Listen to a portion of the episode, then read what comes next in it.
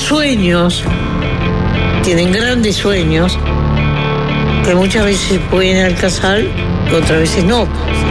A partir de ahora, Se puso espeso como la noche. en Del Sol, Están a tiro los resbalones. conducción, El bondi lleno. Diego Sass, Excelente referente del centro izquierda. De la izquierda caviar, La Pedrera, Punta Colora, Avenida Italia del Sur, Masa Madre, le encanta. Llegó la hora. Juan Chuní, Él es profundamente anticomunista en un mundo en el que ya no existe el comunismo. Un gran vendedor. Y es fácil desviarse. Es fácil desviarse. ajá. producción, Nicolás Batalla. Y creo que ha demostrado en el cargo que le sobran condiciones. Es uno de los mejores pagados, obviamente. Jorge Valmeli, A mí es mi pollo, mi pollote. Son blancos y colorados. Ya están en la oposición. Están las dos campanas. Y es fácil desviarse. Es fácil desviarse. ajá. Se creen que pueden hacer cualquier cosa sin límite. Yo me quedo con Diego. que escriba libros y no se dedique a esto porque no es lo suyo. Fácil desviarse. Este programa tiene una evidencia empírica impresionante. Sin palabras, está, está- está fuera de quicio. Chapó, digo, eh, esto es política. Gracioso, gracioso y, y diría que hasta jodido. Se siente Patético. y se hace escuchar. Son bravos, pero me, me suben al humor. Muy buen viernes para todos, ¿cómo andan? Bienvenidos a Fácil Desviarse.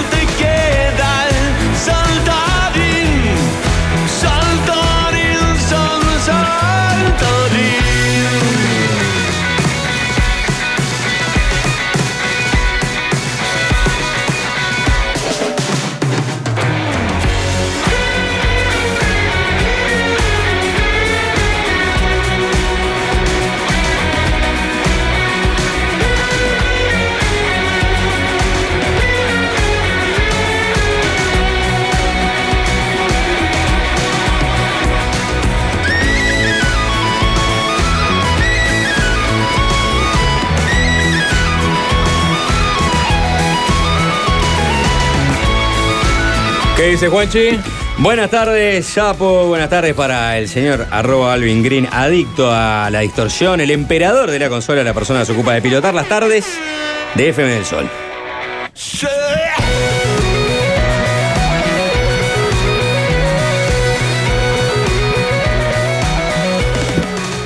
Catrel Ciavarela, Diego Arnedo, Ricardo Mollo, bienvenido a los Divididos. Buenas tardes, gracias. Buenas tardes. Hoy es un arranque atípico de programa, estamos en la previa del Cosquín Rock, que se va a desarrollar hoy y mañana en la Rural del Prado.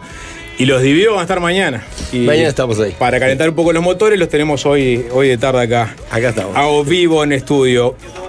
Estamos, para los que quieran vernos y no solamente escucharnos, vayan al canal de YouTube de FM del Sol. Ahí estamos también saliendo.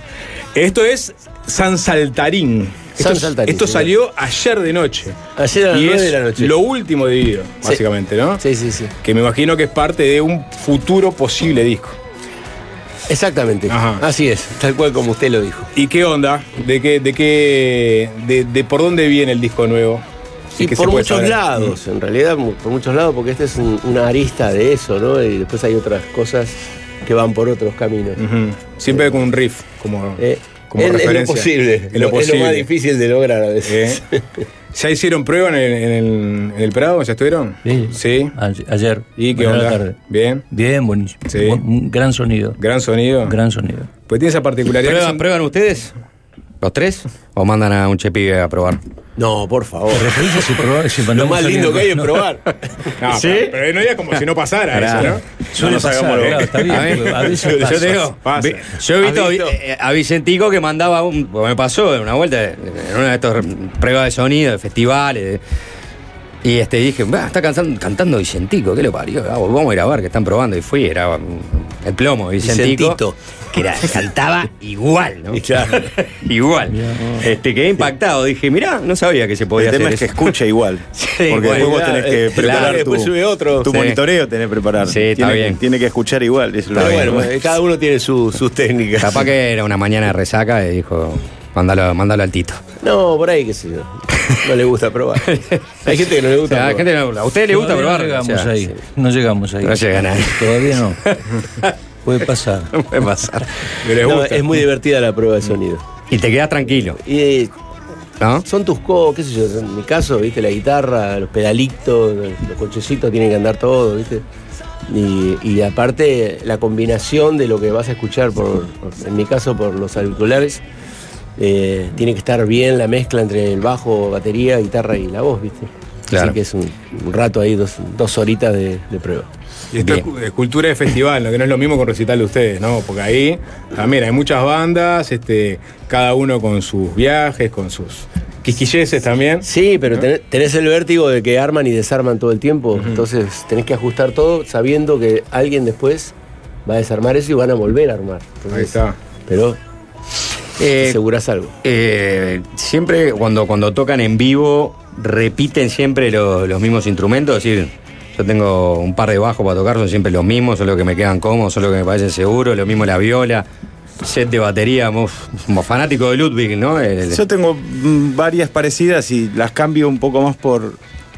Suenan parecidas, entonces por ahí por colores, por una cosa de sensación de algo que me da a mí una felicidad. Ahí está. Por ahí, en mi caso, eh, más, más, no sé, de estética, algo me, me aburro por ahí del color, porque las, las baterías que tengo son todas bastante parecidas en, en el sonido. Este, después hay alguna medida que se cambia. Y Diego. Sí. El monógamo de la banda Claro, es no. Diego. Eh, por eso digo. Sí, No, yo está te- tengo casado que- con un bajo que no lo soltás nunca. No, no es uno igual, pero, Es más. pero, mm, estoy acostumbrado ya hace bastante tiempo a tener un set de sonido que no ha variado, o sea, no lo he cambiado sustancialmente. Siempre me resuelvo con los mismos bajos y los mismos equipos y las mismas cajas y los mismos micrófonos para amplificar, para el PA. Claro. Eh, así que en ese sentido no, no he encontrado por el momento algo mejor. Me siento muy feliz con eso. Tranquilo. Ahí. Sí. No es mi caso. No es tu caso. No es mi caso. Al revés. Vengo con dos guitarras que nunca usé en vivo.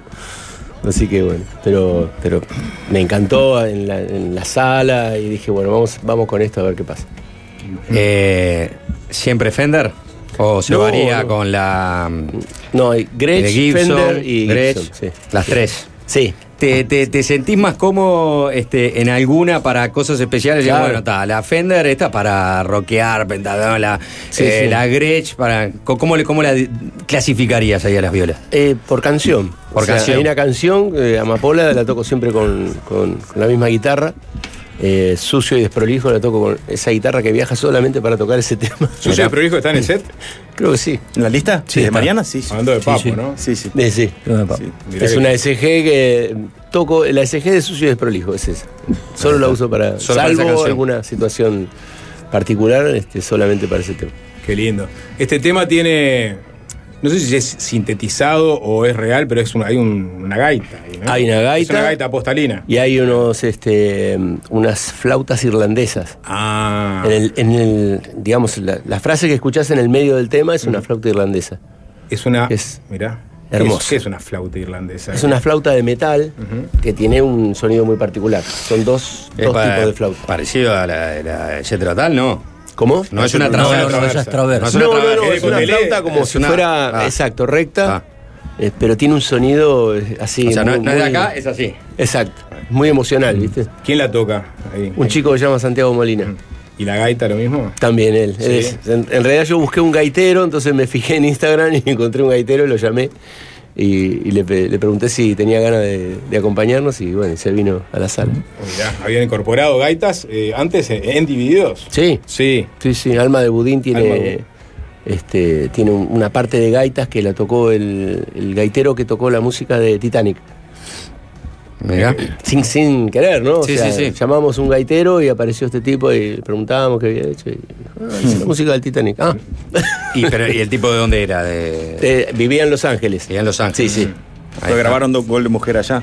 Claro, en realidad, claro, grabamos todo el disco allá y eh, hay un montón de invitados en el disco No que... es que andaba por San Telmo. No, no, no, no, No, yo intuí, o estaba en Abbey. Road o, o estaba en Los Ángeles. o- Claro, sí. claro, sí, sí. Este, ahora vamos a hablar un poco de, de- de esos discos, ¿no? Y, y de otros discos en realidad. Digo, me gustaría eh, hacer, hacer por lo menos una, una- una breve cronología de la banda, ¿no? El otro día estuve mirando, de hecho, por ejemplo, eh, un, un Zoom que hizo eh, Diego con Jorge Araujo por los 20 años del Narigón del Siglo. Plena pandemia.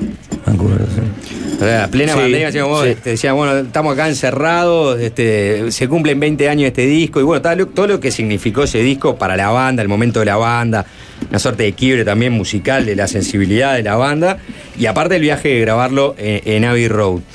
Pero antes, también revisando eh, varias este, notas viejas, ¿no? Este, de, Divididos, me encontré con una que me introduce este, directamente en el, Palom- en el Palomar o en Harlingham, ¿no? En, el oeste, o en Hurlingham, ¿no? En el oeste de eh, Buenos Aires. Y voy a poner una canción para ver si, por ejemplo, Ricardo me dice, sí, sí, ya sé de lo que estás hablando, porque esta canción tiene que ver con este, mis vivencias infantiles, casi adolescentes, de este, aquel este, oeste de la década del 60. Mirá, Alvin, te pido esa canción. Estaba distraído, ¿viste? Pero, ¿para qué Le- te le pones? dan- la barra brava están. Todos los días viendo, tirando ¿Qué pica al pedo, viene dividido. Con la tortilla era, estaba. Claro, estaba con la tortilla. Hay una tiene tortilla que- nos está abrumando, me parece. No, no es esta, no es esta. La que te revisa acá el WhatsApp. Trae la tortilla de mientras. Para joderte con Peñarol está, está bien atento. Esta canción te voy a pedir. despedido. Qué bien, ¿eh? Eh, Hurlingham, ¿no? Se le, Sí, dice, señor. se le dice Hurlingham, ni siquiera. Eh, eh, sí. Harlingham dicen otros. eh, Harlingham. Sí. También está mal dicho, Claro, pero bueno. del este, ¿Lo puedes decir en inglés o lo puedes decir en criollo? Claro. Si lo decís en criollo, decís Hurlingham. Hurlingham. Es Harlingham. Harlingham. Claro. Mirá, esta, esta es la canción.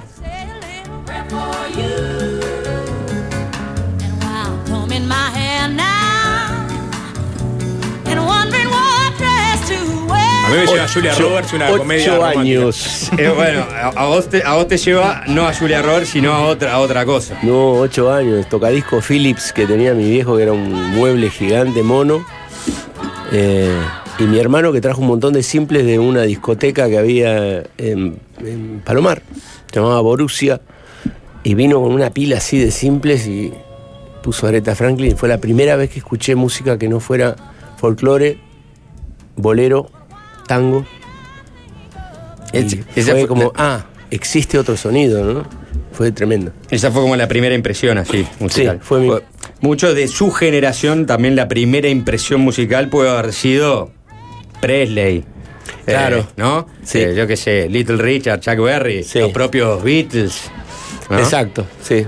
Pero en el caso tuyo fue Aretha Franklin. Eh, mi encuentro con, Ah. con esto fue Aretha Franklin a los ocho años. Ah, ¿Vos, Diego, tenés algún, algún quiebre así de, de- de- en ese sentido? Sí, más bien. Nos rompió la cabeza todo lo que era el rock británico, americano, afroamericano también. Pero discográficamente, el primer disco que yo tuve fue un disco de Traffic. Mira. De Steve Winwood, sí. ¿Cuál? El Una primer vinilo. celeste, Sí, vinilo, un álbum, sí. Pero en realidad lo que a mí me rompió la cabeza fueron los Beatles, los Stones no tanto, pero todo, este, mi hermana tenía un, también se- con su sueldo de maestra compró un, un Winco, Wincophone, y con el Wincophone vino for, eh, Beatles for Sale. Me acuerdo. Venía, Venía de regalo. Y Robert Soul. Bien. El doblete. Que le gustaba, entonces lo trae y, nos- y lo escuchábamos millones de veces. Nos dábamos vueltas, seguíamos. Y esa era la música que se escuchaba en mi casa, y toda la parte folclórica, obviamente, ¿no? que venía de mi viejo. Así que fue un crecimiento, en- un crecimiento entre chacareras y Beatles. digamos. Chacareas y Beatles. Bueno, cosa que después se ve reflejada este, en Divididos, ¿no? Sí. Eh, Y canté, me imagino cassette. ¿No? ¿Cassette o CD? Sí, cassette. Cassette. Sí. vos sos de nuestra época. Sí. Claro, yo soy de la Cassette época- grabado de alguien, seguramente. Cassette sí, por ahí algún original también, pero mm, la diferencia de nuestra generación por ahí es que ya habían abierto, por lo menos supongo acá, acá también, eh, ese paso de que ya habían abierto el paso al, al rock eh, cantado en castellano. Entonces ya lo agarrábamos masticado y era muy probable que te llegue primero algo en castellano de, de tu Claro. país que lo como les llegaba a ellos, que Claro. estaban en la transición de que eso ya estaba naturalizado y había tantas bandas como cuando yo era chico que había tantas bandas ya cantando castellano. A mí, ya, a mí me llega ya su estéreo, Los Abuelos de Granada, Sumo. Eso era en mi entrada a Deep Purple, Zeppelin, Pink Floyd. ¿Y el, pri- Estaba- el primer instrumento que agarraste o que quisiste agarrar fue la batería? ¿O Sí, fue, sí. ¿Sí?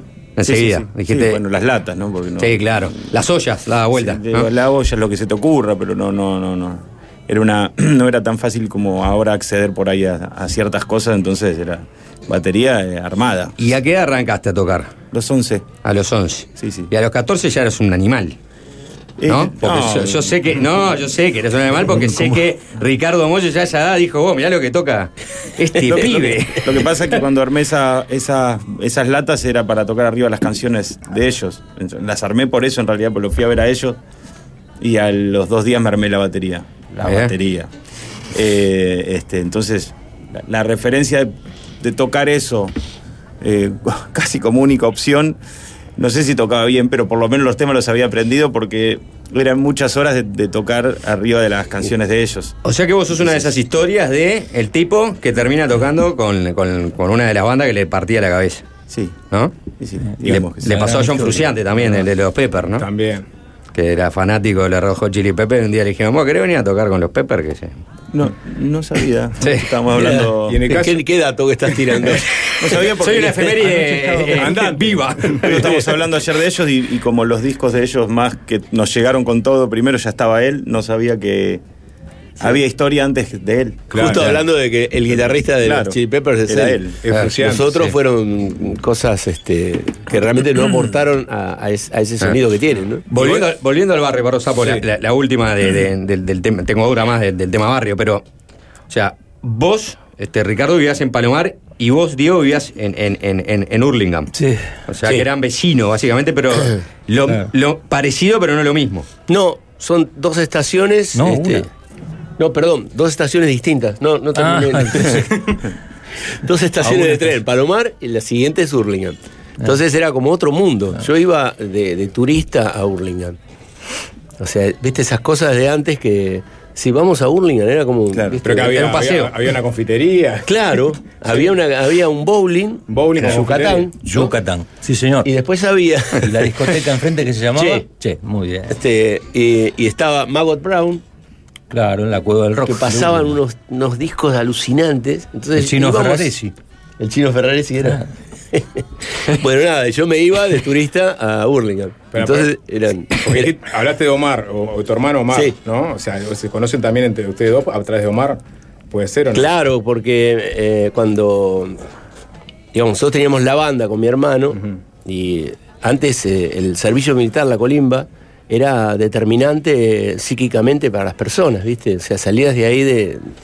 Como entraste, muy pocos, y algunos... eh, Chapita. ah, flipaban. Y el baterista le tocó la colimba en un momento muy duro de la Argentina y empezó como a... entró medio en una situación medio mística y, y un día vino y dijo, no, no voy a tocar más.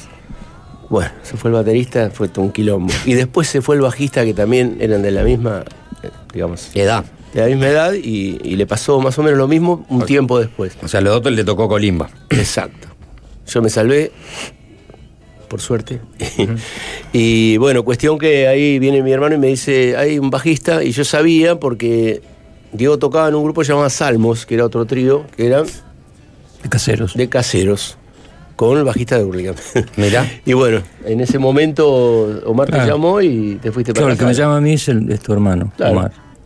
Eso es. Benítez, Eso es si, mam, querés- si claro. querés, este, pues, eh, me invitó a participar de una de la formación nueva que yo tengo entendido que era la- ya la tercera formación de ustedes. Más o Porque ya tenían, habían hecho dos antes. Y habíamos hecho el, el original con estos, con el bajista y el baterista. Después, bueno, se fue el baterista, vinieron un montón de bateristas Claro. que pasaban y bueno, nada. Y- y- Eso fue en el 78. En el 78, ¿y que te dijo, mirá, este, vas a ensayar en Palomar, te va a quedar más cerca? ¿No? Teléfono de línea a la casa de mi vieja. Si querés, venite. Te espero, no sé, poner a las 4 de la tarde en la estación. Yo ya los conocía porque ya los había visto. Diego, Toca- ¿qué instrumento tocaba Ricardo cuando vos llegaste al ensayo? Pero bueno. Bueno, eh, ahora te cuento eso. Eh, yo ya, ya los había visto en el cine Helios del Palomar con, con- solos y anteriormente con el reloj. O sea que yo ya los conocía tocando, no los conocía personalmente. Eh, y o sea que yo ya tenía registro de quiénes eran y cómo era su música y cómo tocaban y cómo interpretaban. Así que me encantó. ¿Y la cómo tocaba fui- el- el pibe? y ¿Tocaba cuando bien? fui, ahora viene la historia que me cuenta, que me pregunta Catriel, porque cuando ellos tenían un, un sótano que para mí era como una cosa hermosa para ensayar, eh, el famoso sótano del Palomar que dio después vida a tantas cosas. Y cuando bajé, tapa, me acuerdo, la, famosa tapa, y escuchaba a alguien que tocaba la batería y era este. No había baterista. No había baterista, Claro, ¿eh? entonces Ricardo tocaba la batería. Y bueno, ensayamos, ponerle esa tarde, tocamos. Y digo, bueno, nos vemos mañana, nos vemos mañana, seguía tocando la batería. seguía tocando la batería, estaba esperando que toque la guitarra, porque yo lo conocía como guitarrista. No había guitarrista, había baterista, eh, pasaron bueno. como dos o tres, no sé, varios. Y ahí, días incorporaron que- bajista. y entonces me, me hice como también amigo y, y empezamos a tocar y después ya con- Omar fuimos a buscar a un baterista que fue en principio Lucio Masaira. Ese- que eso era- para- para bien o mal. dice mucho. No, no, tremendo batero. Ah, También otro. tremendo batero. Otro. que ya había estado con ustedes. Otro iluminado, que Claro. claro, tenía 13 años y era una bestia atómica. Y, volvió a los 16 a tocar con nosotros y ya era. Y ya ya estaba era- mucho más refinado, se había aprendido más cosas. O sea, se habían ma- tocado mejor que ustedes. Y sí, sí. Mejor que yo. Era el más chiquito de todos y tocaba la batería era un infierno. Sí, sí. Una cosa de loco. Era muy divertido. Ese sótano, que como decía Diego, es un sótano que es, este, que es mítico. Yo no, no, no, no, no, no había, no, no había captado que, que habían pasado 20 años prácticamente ensayando en ese sótano. Sí. O sea, del 73 hasta el 93 prácticamente. Sí. O sea que fue una vida. De- bajo tierra. Claro, pasaron varias bandas y, y- y te escuché decir que, claro, que eran de una pareja de veteranos, creo. Sí. ¿no?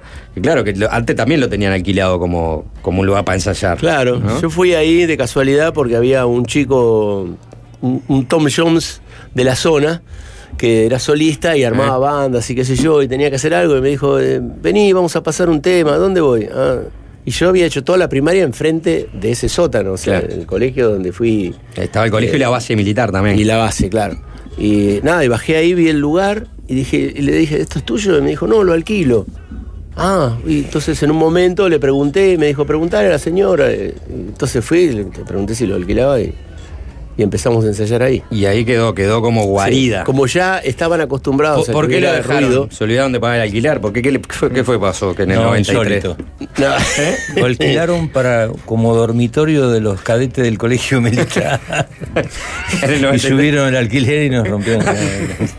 Nos echaron después de 20 años y dijeron, "Che, no, lo que pasa es que vamos a poner camitas No. para los, los chicos Para que los vienen del interior a, a estudiar en el colegio militar. Pero era fuerza de ensayo de, de MAM y, y de Divididos y de Sumo también, ¿no? Sí. Mam, También, Sumo, o sea. Y, y- digamos, en ese en sí. MAM, Sí. eh, Y otras otras, bandas más. que Ajá. yo he transitado Sí. en su momento. Demo, coral, con Rinaldo. Claro, todo con Rinaldo Raffanelli, que fue bajista de Sui Generis. Bueno, teníamos una banda con él en los 80. Y Sumo y Divididos. O sea, hasta el. Hasta, el- digamos, la era la- ya, ya la desarrollamos en, en la otra sala, pero acariciando lo áspero fue. Patrimonio cultural tendría que ser. ¿Qué? ¿no? Sí. Patrimonio, ¿no? Es- es- Sí, bueno, en un momento eh, pusieron, ¿no? Un bar así. No, pusieron un restaurante y me parece que hicieron una estatua de Luca En el sótano. que, que está ahí afuera, sí. Mandaron una foto hace bueno. poco, no sé si vos la habrás Una, visto. una, Una estatua de Luca. Estatua, estatua directamente. Sí, Mirá. Y ahí Catril estaban tenemos que ir a ver la estatua. Claro. Yo conozco la zona porque también soy del barrio. Sos del entonces, barrio, por ahí de, es- de Edo. Se, Ah. se ha pegado Ah, a o Palomar. sea, de- claro, está Yo bien. estudiaba en una escuela en, en Ciudad Jardín, que es dentro de Palomar, y para ir pasaba prácticamente todos los días por ahí. Claro. Después era un paso de un colectivo. Claro. Cosas del barrio, que, que la- las cosas toman el- el- el- la, la mística y la- y después, con el tiempo. Pero Claro, en ese momento es. si yo pasaba por ahí en el 92 estaba casi activo, porque se fue, es Claro. como que es una sala de ensayo. Locura. O sea, Cada es, vez casi, va- es casi un requisito ser del es oeste como pasar acá bien. por, eh, qué sé yo, por Durazno y. Convención o por... Bueno. eh, Para vos era lo mismo. yo escuché eso toda mi vida y, Claro. y- y paso por ahí, es... No hay pero, nada. o sea, la- Che, ¿sabés que acá ensayaba sumo? Che, claro, ¿sabés pero es un lugar ¿no? que no, no- no- bueno, como todos los lugares. Y pará, ¿no? y ahí, eh, del barrio era Dafun, los Dafunkio también eran del barrio. ¿O De De Hur- era de una familia de Burlingame. Claro. Y ahí empieza la, Estaban- arranca la conexión con ellos. Eh, claro, bueno, de alguna manera sí. Sí, porque, eh, a ver cómo te armo la historia. Cuando llega Luca, se va a la Sierra de Córdoba a vivir con su amigo, el manager, Timmy McCann, y deciden hacer un grupo. Y entonces deciden hacer un grupo con los que estaban comiendo el asado, en ese momento que eran Germán y Alejandro. Entonces, Luca le dio como la bendición y como no vos vas a tocar la guitarra y vos vas a tocar el bajo. Y pero no tenemos ni guitarra ni bajo, no importa. Yo voy ahora a Inglaterra, traigo una guitarra y un bajo y hacemos el grupo. Y no hay baterista. No, yo tengo una amiga que viene, de- toca en Manchester, que la voy a hacer venir. Y así armaron, eh, pero el primer sumo. El Sumo primer sumo. tres formaciones de Con sumo. este, Stephanie Natal, que estaba en la- Stephanie Nutter, sí, en la exactamente. batería. Y, y se dio de que Germán vivía a dos cuadras de mi casa, la familia. Entonces yo los veía pasar con una guitarra criolla con Alejandro, cantando canciones de Sui Generis por la vereda de la casa de mi vieja. Unos hippies bárbaros. Y, y me decían, yo estamos con un tano ahí que vino, cantan, está bueno, qué sé yo, no sabe qué. Es impresionante. Todo el tiempo me decía Germán, es impresionante, es impresionante. No, tan impresionante.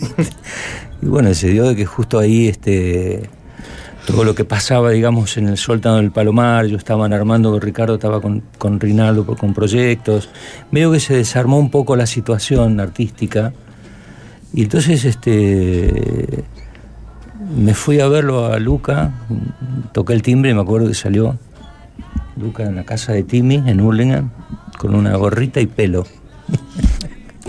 y me dijo, ah, vos sos el bajista, pero no hablaba todavía muy bien. Eh, dame tu teléfono. me dijo, ahora después te llamo. Apareció así con una gorrita, pelo largo, refumado. Chao, dije, este no me llama nunca más, no importa, qué sé yo. Claro, tampoco. Este no, no pasa nada, en esas épocas todo era así muy incierto. Los grupos se armaban y terminaban en un día, dos. Bueno, y al final pasó lo que pasó. Claro, al final y- Eh, mira, eh, ya que in- introdujimos a, a Sumo y a Luca en, eh, en- en la conversación, esta, tengo esta otra canción para que, para que escuche.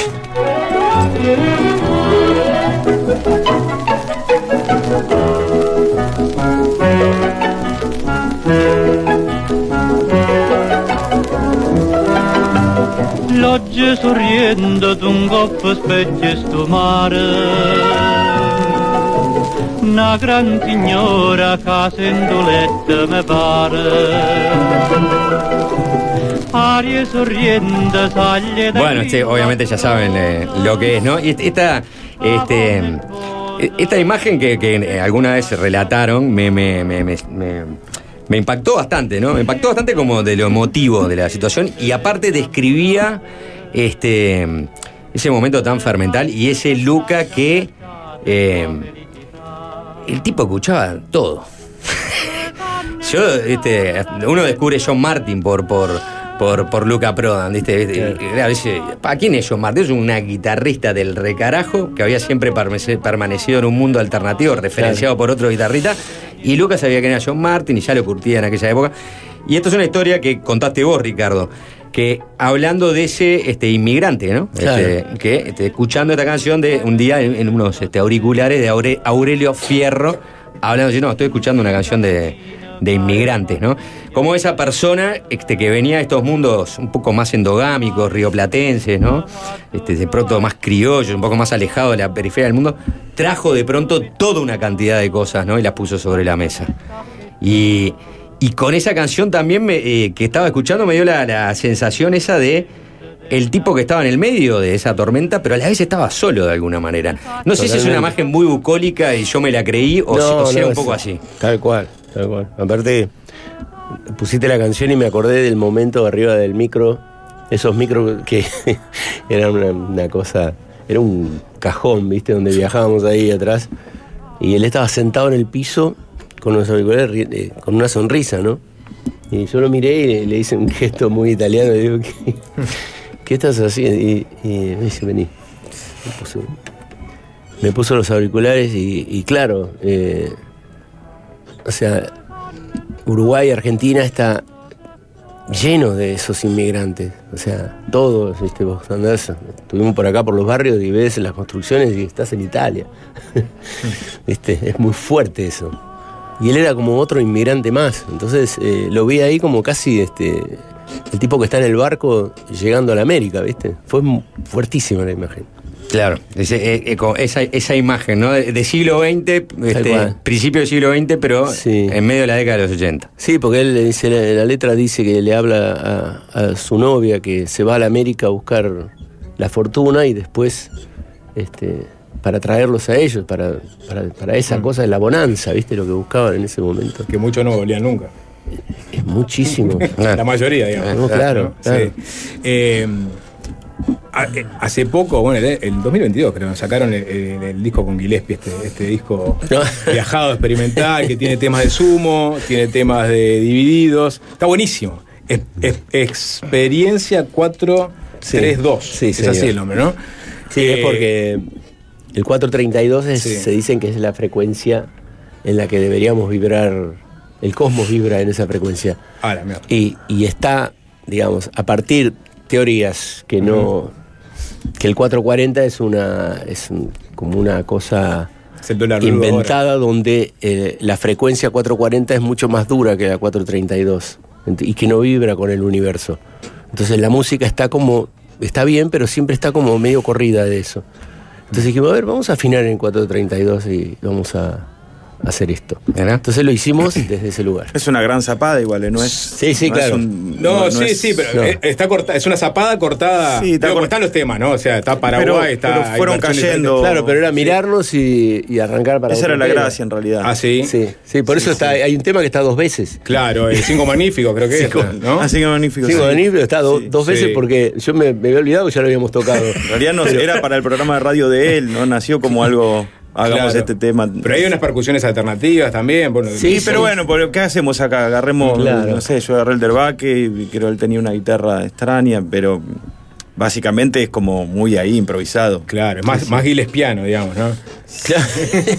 y, más, y más lo que nosotros hacemos porque, digamos, es- nace de otro experimento Claro. que hicimos anteriormente a eso. Que, Que también nació de la nada. Que también nació de la nada y Para que- los 30 años, sí, ya pasaron 5, ¿no? ¿Eh? 30 años cumplía la, la banda, no pasaron 5 de eso. No, no, no, no. Se cumplía alguna fecha de algo y, y fue de. Agarramos una criolla para hacer un videito de- para la- las redes, de, de- tocando por los. como todo termina en un poco más, fue la guitarrita, fue un poquito una baterita. poné un microfonito acá, un bueno, a ver, para, agarro y esta hicimos guitarra. eso que quedó también filmado. Claro. Que después lo tocamos acá en Uruguay un poco. Claro, que fue lo que hicimos en el Antel un poco. El está. eh, se me llenó de hojas el. Claro. Se- Terminó teniendo un título porque después. Pero también fue súper recontra improvisado. Y lo de Gillespie fue eso un poquito más desarrollado, unas nuevas improvisaciones sobre eso improvisado y sin ensayar absolutamente nada. Porque había un instrumento más. Porque había un instrumento más, claro, eso mismo él, lo- bueno, y, y digamos, como en la época del Sumo pasaba un poco toda esta cosa de la improvisación. Y él fue parte de, de Sumo, era el, era el pedal de- de- del petinato, como decía él, yo traje mi pedal. Y era un trompetista que traía. Bueno, a Gillespie, mirá, porque estuvo, este, laburaron con él, pero también en el primer disco, Los Divididos. Él, él Claro. participa. Gillespie es, un- es amigo de la casa acá de Ah, y le pedimos un, un- un recuerdito. ¿En este, serio? De 40 dibujos, ¿no? O sea, Claro. que- donde él participa también. Sí, ¿Te sí. parece? ¿Lo escuchamos? Sí. Hola, hola, hola, ¿cómo están? Aquí Gillespie, trompetista argentino. Un abrazo a, al sapo, a Juanchi del programa y a mis queridos amigos de Divididos que están ahí y que creo que van a hablar un poco de, ese primer disco, 40 dibujos ahí en el piso. Tengo algunos gratos recuerdos de esa grabación en los estudios Panda de Buenos Aires. Eh, y un tema que me gusta mucho, como quedó, que es ¿De qué diario sos? No sé qué opinión tienen mis compañeros, pero bueno, a mí me gustó. Fue medio improvisada, medio zapada y me sigue pareciendo que está muy bien.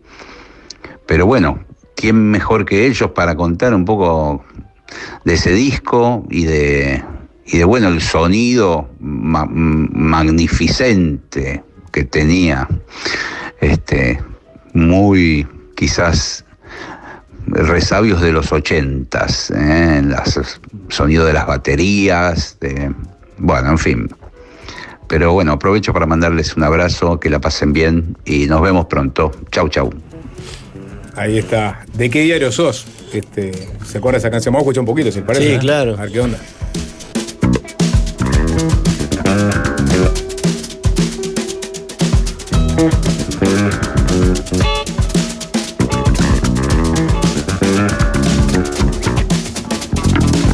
Andate, Alvin, a la del disco original, Supongo que la de 40 habló de la del dibujos en el disco original. De original. Porque aparte está su trompeta. Sí, ¿no? claro, Sabía que iba a elegir ese. Sí, sí. ¿Sabía que iba a elegir ese? Cuando dijeron que. Me acordé automáticamente de este tema cuando dijeron de. Porque este es otro dividido también, es un dividido más, más, más con. Y es la con- con- transición. la transición Ah, entre digamos, es, Dividido, es sí. un- una Camarón transición con, y estas cosas, ¿no? No, y además con el valor agregado tremendo del duelo. Claro. O sea, a meses de la ida de Luca es esto. Esto es a meses. Claro. A meses. O sea, Es un disco que si lo hubiese cantado Luca, hubiese sido otro disco de sumo. Claro. Ponele. Estaban, Eh, claro. Es un momento, como cuenta él, de- muy especial nuestro.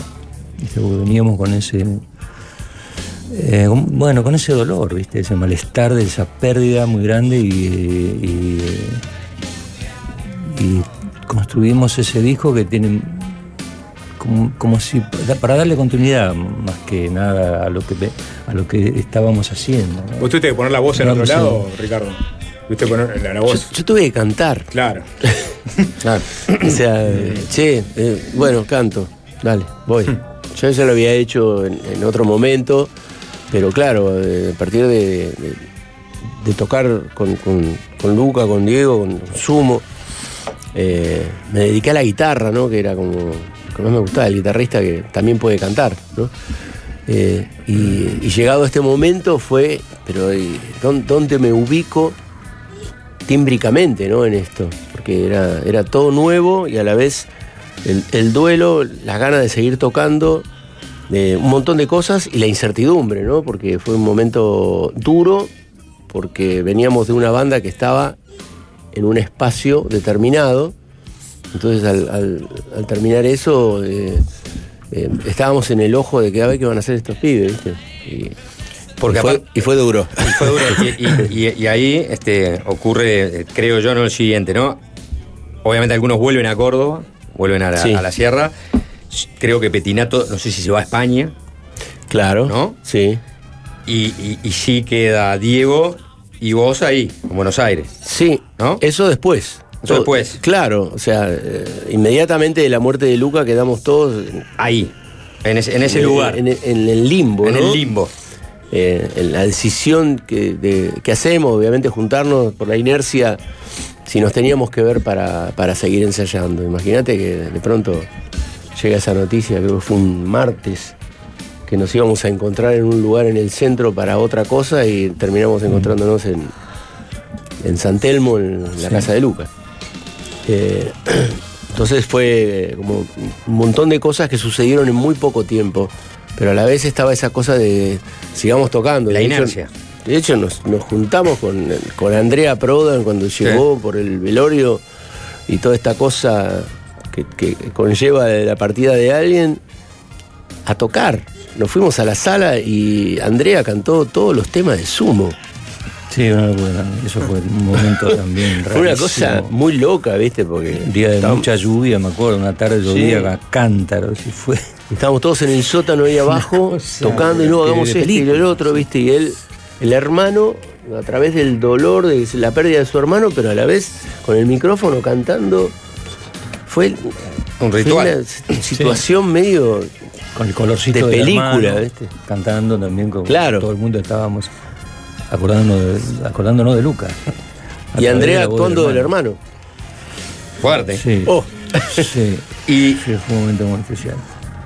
y, y, o sea, so- so- yo pienso, ¿no? Muchas veces porque después de eso, bueno, está toda una carrera que ahora vamos a entrar un poco en. en- vamos a pegar ese, ese salto, vamos a, a- a ir a lo que decía, ¿no? Queda Diego, queda Ricardo y empieza otro viaje que se empieza a construir. Pero eh, claramente no es algo que les incomode hablar de, este, de Luca Prodan y de Sumo, que podría hacerlo perfectamente, ¿no? No, O sea, otra vez vamos a volver sobre este tema. Nunca va a incomodar. No, al menos. O sea, es, es una cosa que, en la sí. perspectiva. lo- no, pienso en- no por ustedes, digo, porque mucha gente, ¿no? Sí. Vos haces una carrera musical, bueno, sí, sumo, está, está, está bien, la verdad, sumo, pero. Tengo 35 años ya de carrera. Sí, claro, ya, ya pasó Sumo ¿no? No. ¿Entendés? No, yo al menos no lo siento así. De hecho, tocamos canciones que hicimos en aquellas épocas y todo está como en un lugar latente, ¿no? Es como, el, es como el- la misma línea de tiempo, así que sigue de alguna manera. Yo creo que sí. ¿No? Es que emocionalmente no hay tiempo. Ese es el tema. Claro. Entonces vos, vos pusiste esa canción en italiana y a mí me. Acá. Sí, no, sea, no, pasaron 35 años. No. Es- es- es- inmediatamente, eh, ¿entendés? Eh, El duelo fue largo. Eh, fue digamos, así. porque- porque tuvieron que grabar, para, tenían un sello incluso. O sea, no, no es que tuvieron que salir a- con sus demos, no. Ya, ya tienen una, una carrera armada y salen con solos. ¿Con quién, ¿Con quién salieron ustedes? No, no, salimos a remarla de nuevo. A- a- Digo, el primer disco. No, pero eso porque, Sí. porque nosotros teníamos un contrato recién firmado. Sumo tenía un contrato recién firmado con CBS en ese momento que ahora Sony. Entonces ellos como, viste, Tac, tenemos Eh, que rescatar algo. Desde acá, claro, grabemos. Ahora, para el segundo disco me dijeron, Chao. No, hay 12 horas de grabar. Dos, no, 12 horas no nos alcanza. Necesitamos por lo menos 80.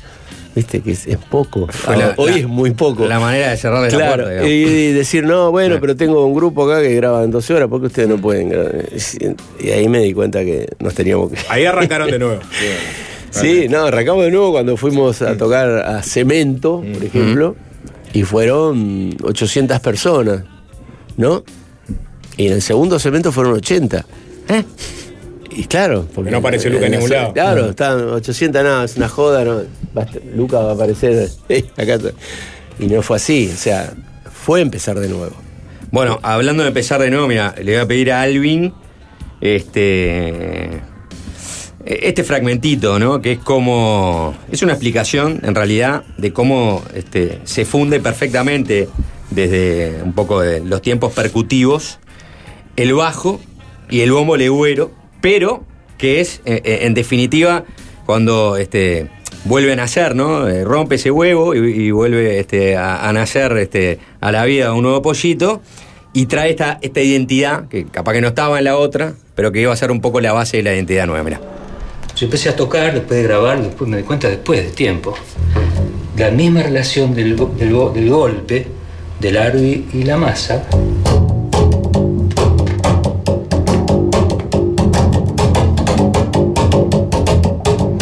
Me llevó a esto y yo lo fui convirtiendo. Y también con el tema del 6x8 con la mano derecha de la guitarra, porque yo el tema después lo transfiero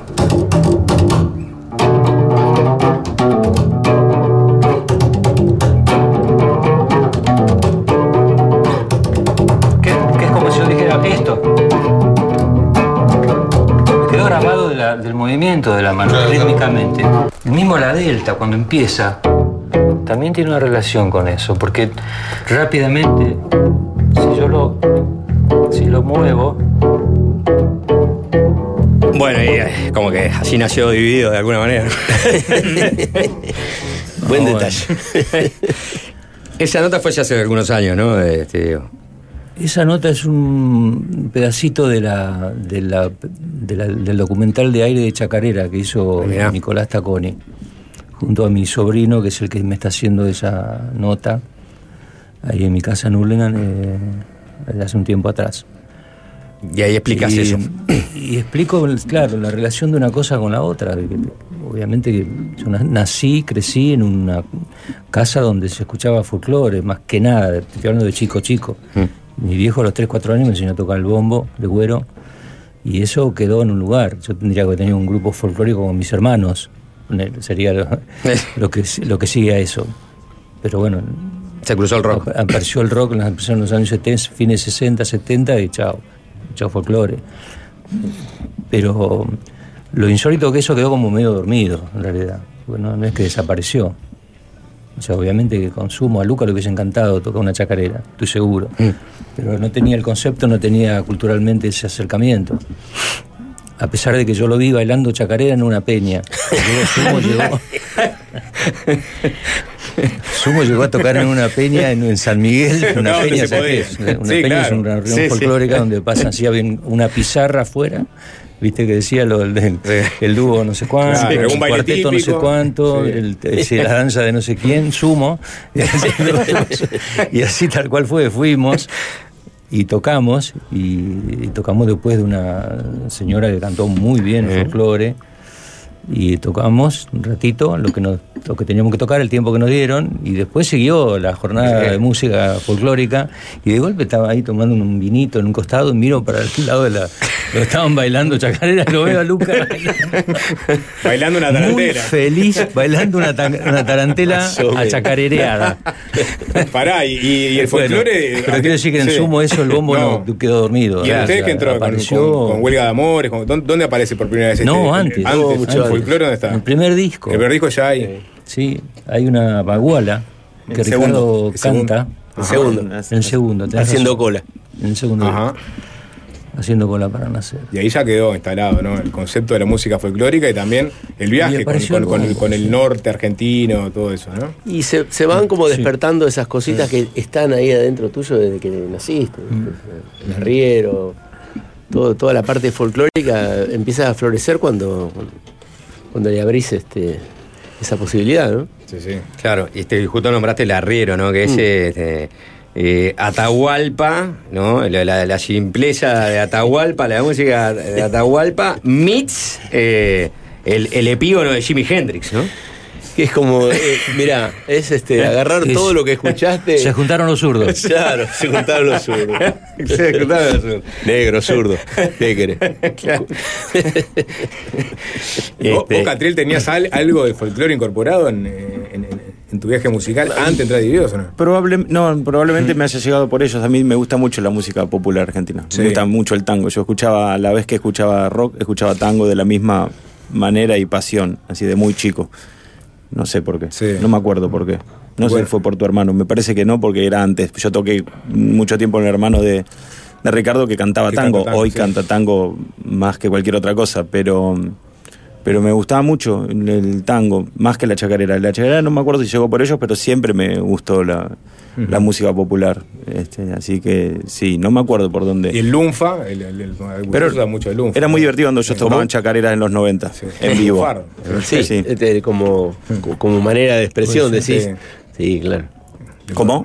No, no, que ellos Ah, también incorporaron Sí, un faro, claro, ¿no? O sea, también. tango. Sí, total. Luego ya que Catriel es un gran bombisto. Aunque ¿Ah, sí? él- él no, no le gusta mucho que se lo No, diga. me gusta, sí. Yo me acuerdo cuando, cuando estuvimos en, en Gramilla, Santiago del Estero, en un festival, eh, Juan Saavedra, un bailarín santiagueño, músico, le enseñó a tocar el bombo en cinco minutos. No, porque yo siempre también había escuchado eso, también el lo valor de lo- del que aprende que el que le porque no le costó Claro. nada enseñarle. Pasa, a los bateristas Y- nos, nos faltan algunos sonidos, digo a los bateristas. Me imagino que les debe pasar. Nos falta por ahí el agudo del hi-hat, el, el, el, el redo- el- la bordona del redoblante. Viste, vos decís, por ahí no le gusta mucho. No es que no, es que no me gusta. Me, me pasa en un momento me faltan algunos condimentos que tiene la batería. Es como está en la familia y a la vez. eh, me, me queda No, voy a eso porque me acuerdo de esa reunión que Sí, estaban muy ahí divertido. y al ratito fui y estaba tocando como la samba. No, pero en, en tu caso, ¿no? O sea, claramente tenés muchísimas horas de vuelo arriba con, con- con la bata, pero a la vez, evidentemente tenés una facilidad, ¿no? Sí, Y eso creo me que es imagino más que, lo, eso. vas a- lo sab- lo habrás descubierto de niño porque, o sea, te estoy hablando, a mí, a mí me encanta la batería. Toco la batería, soy un perro tocando la batería, pero No. siempre me fijo en los bateros, tengo ese defecto, ¿no? Voy a un show, y digo, Sí, sí. vos, ayer fui, lo- cuando fui a ver al Tela Arena y en un momento dije, ah, bueno, saquen al guitarrista, este al bajista. Dije, bueno, que dejen al bajista así que acompañe al baterista, ¿no?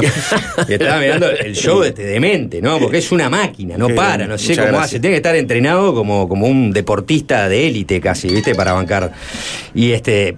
Pero se nota que, bueno, esto no es solo hora de vuelo, acá, eh, acá había un talento. En realidad es más ahí. facilidad que horas de vuelo porque no, Claro. no practico lo que debería, Claro. ni, ni, ni- Sí, me, me salen un poco fácil las cosas, eso tiene su, su contra, que es que te, te tirás medio a chanta con algunas cosas. ¿viste? Pero me pasa con los deportes por ahí también, ¿viste? Te- como que se me da fácil y debería, ¿viste? Eh, enfocarme a veces más en...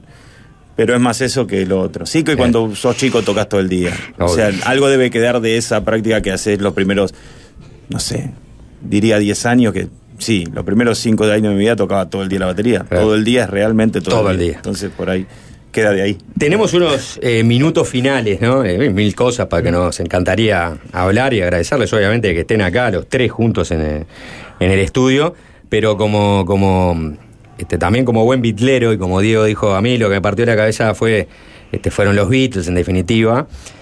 Eh, me gustaría hablar de- del narigón del siglo y de esa experiencia de, del Abbey Road, que ya han hablado bastante, obviamente, y, y todas sus historias colaterales, ¿no? Por ejemplo, este, a- a- haber, haberse cruzado con Jack Bruce, ¿no? Hablando de power tríos y de bajistas de, de- del carajo.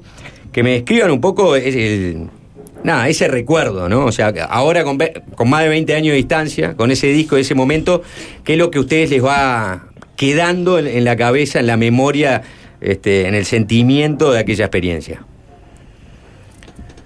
No, bueno, es un montón. Todo eso pesado, todo eso que pasó, no. Eh, donde lo puedes ubicar en un recuerdo, uno de los recuerdos más grandes de, de las cosas que nos han pasado, musicalmente, artísticamente, qué sé yo. Eh, porque estuvimos en el lugar donde conviviendo, como decían los ingleses, van a convivir con los fantasmas, y tienen razón. Eh, qué sé yo, yo miraba el piso, me acuerdo, sí, "Uh", ver todas las colillas de cigarrillos quemadas. Dice, este faso se lo habrá prendido Harrison, de, de la mujer de Alú, bueno, qué sé yo, toda esa película que te hace reviviendo todo lo que lo que escuchaste en imágenes eh, y en testimonios vivos, el lugar. Entonces, hijos de puta, conservan todo, toda la moldura, todos los cosas, todo igual. Todo igual. Todo, no, no, no tocaron nada. En el estudio 2 grabaron ustedes el Claro, ¿no? en el estudio Claro. donde grabaron. Sí, un museo. además, mismísimo. además hablemos eh, los Beatles y el lado oscuro de la luna. Claro. Sí, una locura. ¿Te das cuenta? ¿Entendés? O sea, eh, no sé, es, es co- es como mucha, mucha información, además de las paredes, que en el momento no fue tan fuerte como después, pero sí, yo tengo recuerdos de por ahí estar en... Nosotros vivíamos en la casita que está pegada al estudio, o sea, hay una casita como de huéspedes, hay un, jardincito muy lindo y entras al bar.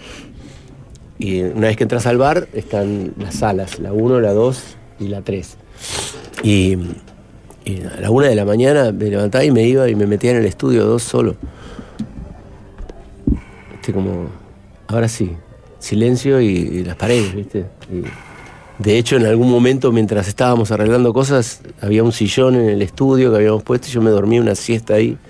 Y era, era como volver al útero, ¿no? Como una cosa muy eh, emocionalmente fuerte, ¿no? No, no, no sé si intelectualmente hubo acá, ¿viste? Pasó. A mí me pasaban cosas más emocionales, como ¿viste? percibir un- una energía que queda en las paredes.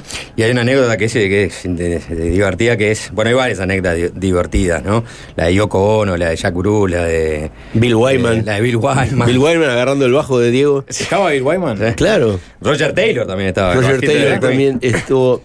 Pero fue, eh, digamos, se cumplían, ese, en ese momento se cumplían los 30 años de, Era el disco de Abbey Road, claro. del disco Abbey Road. Entonces se hizo una gran fiesta que vinieron 150 radios de Estados Unidos a transmitir el evento.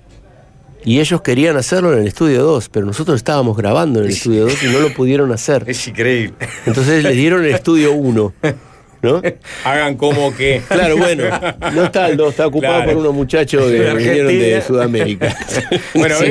Argentina de menos. Se colaron la historia grande de los Beatles. Eh, Más o menos. Vino el, el, eh, digamos, el, como el, el que organizó todo eso, que era un fanático de los Beatles así muy fuerte, y viene el ingeniero y me dice, eh, está fulano ahí afuera, que es el que maneja estas 150 radios, y está pidiendo si lo dejan entrar a conocer el estudio. Le dije, sí, por supuesto, que bien. Entonces, viene esta persona, se presenta y dijo, ahora vengo. Se fue, volvió con una guitarra acústica, se paró en el medio de la sala, apoyó una rodilla en, en la sala, hizo un sol mayor y dijo, mi sueño está cumplido. Ah, qué divino. Qué bien. A mí, una de, las, de esas historias colaterales también es. ¿Qué canción de los Beatles arranca con Sol Mayor? No sé, varias. El- y que me partió el alma fue este, la de uno de los Quarrymen. La primera banda de Lennon que había ido a este, este episodio y no había podido Sí. entrar en algún momento, claro. Sí, yo no, no, ese momento no estaba, estaban eh, vos y, y. Sí, claro.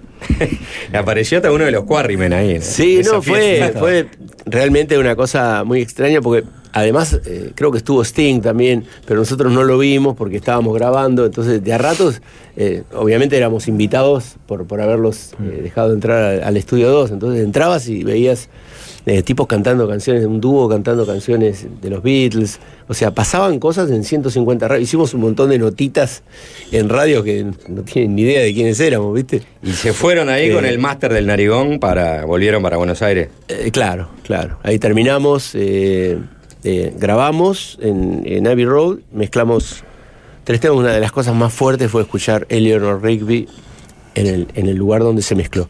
Bien. Eso, eso sí que fue. Para mí, Bueno, dijo, ¿qué hacemos? Vamos, vamos a escuchar un tema de los Beatles sonando Grabado ahí, acá, claro. ¿viste? Qué bien.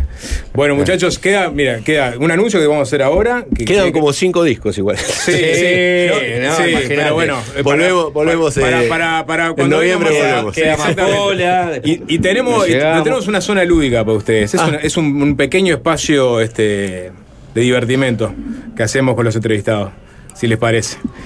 Así que, Alvin, gracias. Mientras, este, la, la fecha. Juancho habló que lo fue a ver en Antel Arena. Sí. ¿no? Van a estar en diciembre en Antel Arena. Me Sí, lo están señor. informando acá, ¿no? Ah, diciembre, 9 yo de pensé que era diciembre no- en Antel Arena es oficial, confirmado. 9 de diciembre, bien. Así que bueno, mañana este, a las 21 eh, en la rural, obviamente, con todo el despliegue. Y el 9 de diciembre vuelven los divididos solitos A la para tocar en la. Arena. Hermoso lugar. Qué bueno, pensé que te, que bueno, no. Sí, sí, no sabía. No sabía, mira. Yo pensé que era noviembre, él no sabía. el 13 Vos de mayo con entradas agotadas, no lo vas a decir. Vélez. Ah. Vélez, Vélez. Pero queda lejos. Y estamos en Uruguay, pero bueno. queda lejos. Está bien, queda lejos. Bueno, bien, habían, metido un, estadio así salvajemente grande, sí. Eh, hace 30 años, 30. el mismo lugar. El mismo lugar. Sí. Qué sí. increíble, ¿no? Sí, Un pero. poco más caótico, pero después. Un poco más caótico.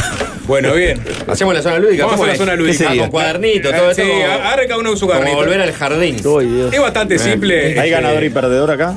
No, no, no. Sí, yo no, soy es- el perdedor, ya te aviso. es- esa- la, la zona lúdica es divididos o unidos. Sí. ¿no? Ajá. Entonces lo que vamos a hacer es le vamos a plantear alguna consigna que tenga más de una opción, dos opciones por lo menos. No, Y- no. Pero, eh, te- Ah, te- decilo te vos, si a decir porque, bien y yo siempre le digo vos- Queremos saber si los tres piensan lo mismo o no. Y, y por ese Eso lado. es. ¿sí? Yo ya te digo, Sí. cuarto de hotel divididos. Ahí va. Sí, bien, sí. Bueno, cada uno tiene una Yo escondo un- para que no me vean. Bien, perfecto. Cada uno tiene un cuaderno, tiene un marcador. Yo, mira, yo escondí el mío, no, ni te voy a mirar. Y le vamos a hacer una pregunta a los tres, ¿no? No vale copiarse, no vale soplar. Eh, cada uno anota la respuesta y después mostramos qué pusieron al mismo tiempo. A ver si Uh, coinciden o eh, es- eh, divergen O- o- sus o respuestas. No, no, no son nada, digamos, este, que nos pueda complicar, ¿no? La primera, ¿cuál es la mejor canción de Divididos? Ay, qué difícil. Eso es una cosa. No coincide ni pedo nada.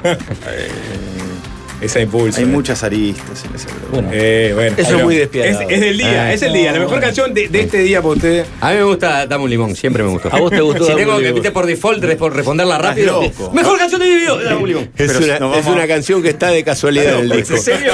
Yo dudé si este era muy dividido y él dice dame un limón.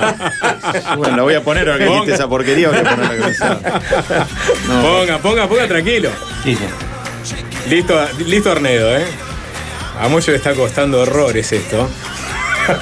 Pero se está, se está decantando por una. Se Sí, claro, por es que no, este, Ahí es que-. ¿Qué te gusta más, mamá o papá? ¿Viste? Que muestra Sí. Puse dos, loco. Puso está. dos, Catriel. Bueno, bueno, a la cuenta de tres mostramos. A ver, Arnedo está, cambiando ahí la No, no, pregunta, no, ¿no? no. Sí, cambió, cambió.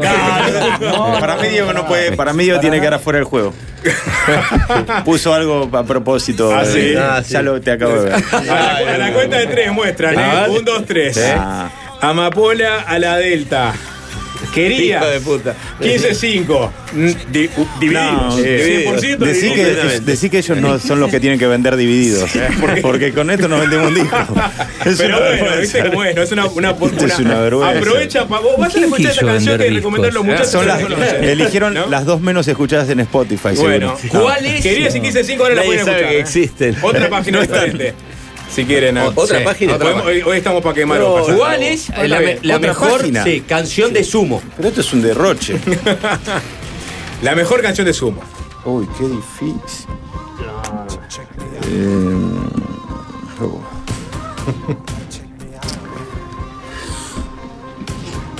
No, no puedo. Ponés poner dos, Catriel. Ya está. No está bien, pero Mira, yo iba a poner esa cóndor. La Ah, ¿Cómo copió? Diego va a poner-. No, no, ya, ya, ya estaba, ya. Es la misma respuesta. No puedo mirar porque ya ves. La gota en el ojo te pone Diego. ¿Eh? La No, no, ojo. no, yo iba a poner esa canción y dije. A ver. Vamos a mostrar. A ver. 3, 2, Está bien, 1, está mostramos. bien. Cruachan Moyo, Parcayón Baby. Arnedo, Cruachan Catriel. Bueno, mirá, Hay coincide. un diviunidos Coincidencia. En este, en este caso. Pero- Bueno, quedan eh, tres más. sí. ¿Otra hoja? Sí. No, yo me Tenés y hay. Agarré un ataque ecologista bien bien, no, está bien, está bien. No derroches. Yo soy más canuto, ¿no? Es de Estaba ecologista. salbrada también, ¿eh? Aviso. ¿Quién es el número uno del rock argentino? Uy, qué, qué rápido lo ponen. No, no, no, no puedo entender. Gente con certezas. Y me cuesta ponerlo. Y a mí también. está bien. Bien, Cóndor. Bueno. No puedo, pero bueno. Ah, ahí va, ¿eh? Vamos a coincidir. A ver, a ver, a ver, a ver, a ver, a ver, a ver. No. Pa, Eh, coincidencia. eh, Luis Alberto Spinetta. Ya está. Me olvidé una letra, ¿no? Acá tenés un Unidos, pero de acá a la China. Sí, ¿eh? ahí, ahí. Impresionante. Pa, Era es- difícil. No, esta es difícil. Esta es difícil, Esta es la ¿eh? más difícil de todas para mí. Bueno, vamos, ¿eh? Para mí no, porque yo ya, yo ya la elegí. Ahora argentino, me imagino. sí. No, bueno. ¿Quién es más, más grande? ¿Maradona o Messi? Ah, yo no la contesto, yo hago una línea. Vine hasta Uruguay para que me pregunten eso. No, no puede ser. Qué difícil. Ya le dije. El negro jefe. vamos a poner. El negro jefe. El negro jefe. Arnedo ya se decidió. Ah, la Eh, está bien, está bien, está bien. Está bien. Acá. No, ¿Qué querés? Bueno, está- No. podemos La, alternar. este, Catriel una línea. No, no, voy a poner Maradona. Arnedo puso Diego Messi Diego y Messi. quedó trancado ahí. No puedo Directamente no voy a poner nada. No, nada. no, no la respondo. La última, ¿eh? Esta sí. Esta sí. Esta es muy difícil. No tengo claro, esta puede dividir aguas. No tengo claro, pero son bueno. estilos parecidos, generaciones parecidas, pero son distintos enfoques Sí. musicales. Lali o Tini. No hay duda. Perdimos a un jugador. Perdimos. Tenemos, hay dos que quedan jugando. Ahí que vamos jugando. Ya Sí. tenemos una respuesta de Catril Sí. y tenemos Sí. una respuesta No de esa respuesta. Lali Lali. Poné, Diego Lali, danos bola. Y así están unidos. Sí, Espineta, en Espineta y el Ali quedaron unidos. no, Por el barrio, ¿eh? Por el barrio. No Mirá, no, yo. No, no, digo, por el barrio, digo. Las traigo. Es Por, de- por el modo. Ah, por el barrio. Por el Ah, barrio. está, en- está. en- en- en- Bueno, no, capaz que era de, de Castelar, ¿viste? Era de la Sí, zona. que no, por- por- podría ser por, la- por el modo. Todas estas cosas lindas contaron y lo único que sale después en los medios es esto. güey. San Saltarín es el último tema lo dividido, lo pueden escuchar en Spotify, plataformas. El 9 de diciembre en Antel Arena acá. Y mañana, creo que está todo recontra agotado, Coquín. Sí, ya está agotado. todo hasta- Nosotros también estamos agotados. Sí, yo también. Así que, eh, gracias, muchachos. A ustedes, muchas gracias. Muchas gracias. Muchas gracias.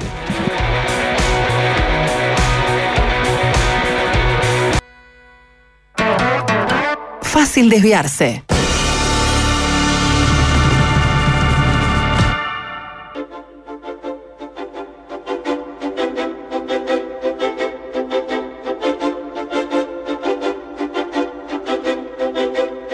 ¿Sabías que Familia Acompañantes te ofrece planes familiares individuales en sanatorio y domicilio? Y además te atiende con acompañantes capacitados por la Asociación Española. Asociate ahora a Familia Acompañantes y aprovecha esta promo. Dos meses gratis, cuatro meses con 50% de descuento y ocho meses con 25% de descuento. Familia Acompañantes te atiende, te cuida, te acompaña. Asociate por el 1920-1234. Bizarrap. El artista argentino llegó a Digo. El 21 de abril disfruta en exclusivo el show en vivo desde Buenos Aires. Suscríbete con un mes gratis en directvgo.com barra Bizarrap, ingresando justamente el código Bizarrap. Digo, lo mejor de la TV y el streaming en una sola app. Fácil desviarse.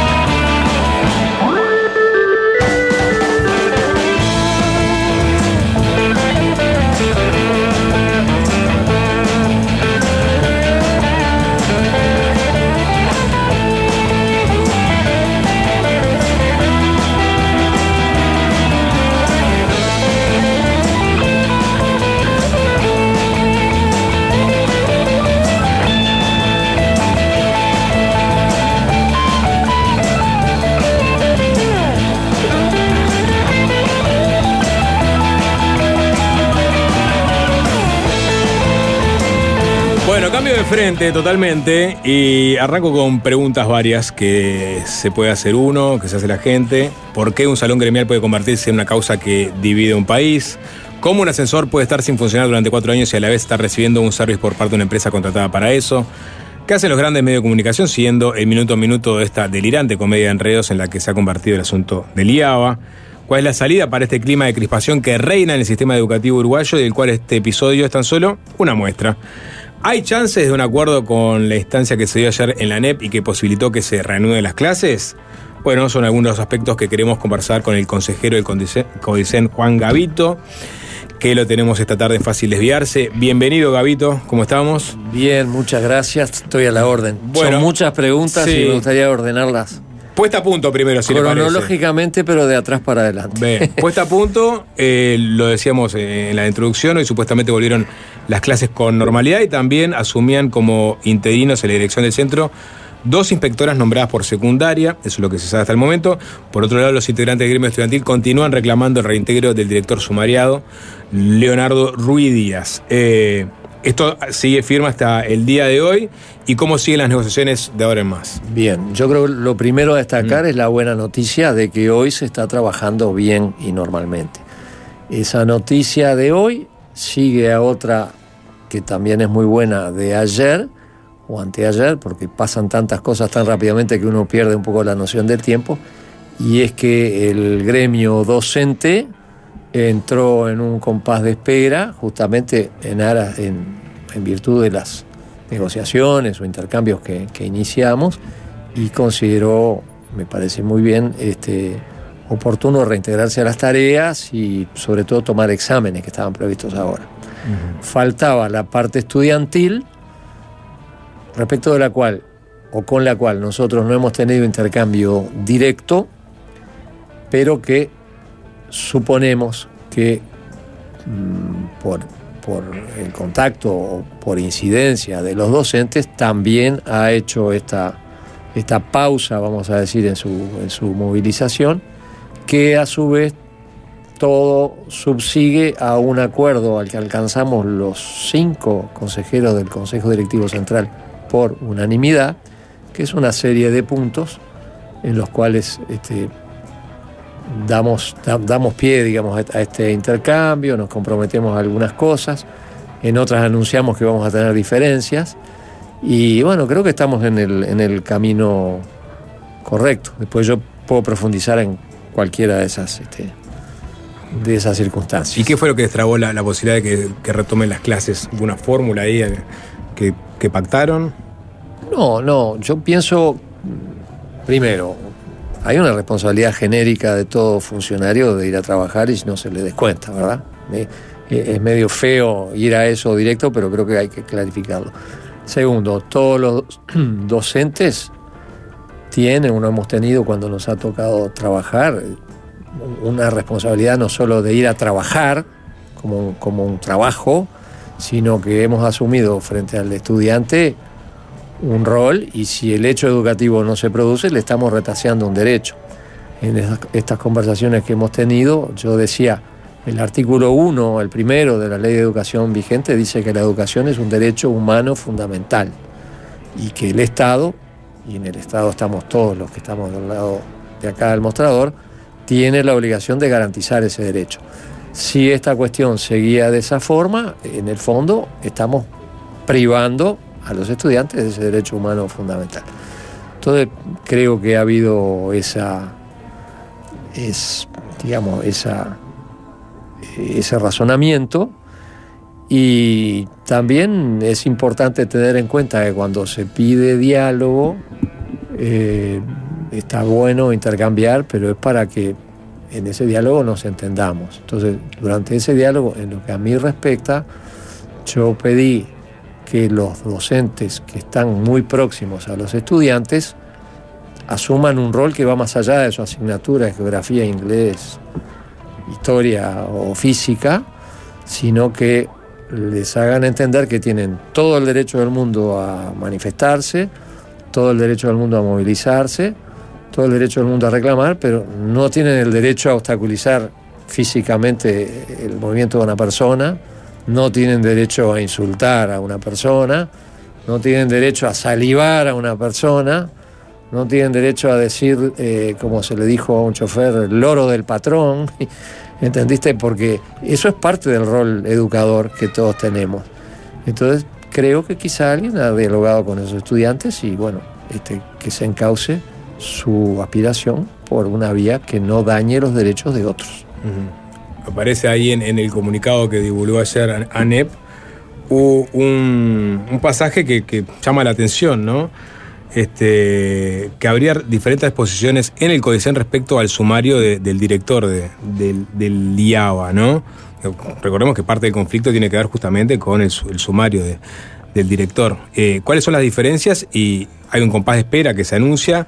Eh, esto podría implicar que eventualmente se, se caiga ese sumario. ¿Son tres y dos la diferencia? La- las diferencias este, yo no las puedo expresar en su totalidad porque no puedo ser vocero de mis compañeros de, consejo. Lo del compás de espera es bastante fácil de explicar y lo voy a decir. Pero lo de. Antes de eso quiero decir que tenemos que volver a lo básico, a lo fundamental. Así como yo decía, lo básico es que el hecho educativo se produzca porque es la razón de ser del sistema educativo y porque lo dice la ley de educación.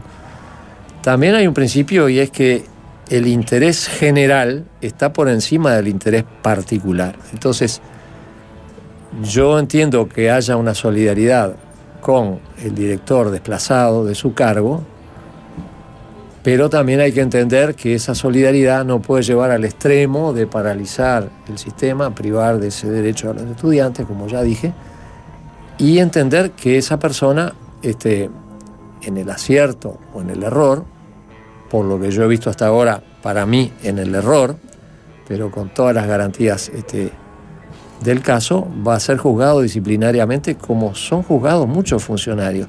La ANEP tiene 65 mil funcionarios. Semana a semana nosotros tenemos cantidad de recursos, de, de- expedientes de sumarios, de destituciones y de recursos administrativos. Entonces, paso a explicar lo del compás de espera.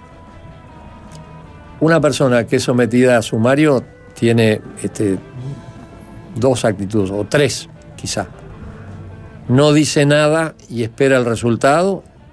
Cuando el resultado dice le pongo tres meses, seis meses o destitución, tampoco dice nada y lo acata o recurre y ahí se, se moviliza todo el sistema que puede terminar incluso en la justicia o en el Tribunal de lo Contencioso Administrativo.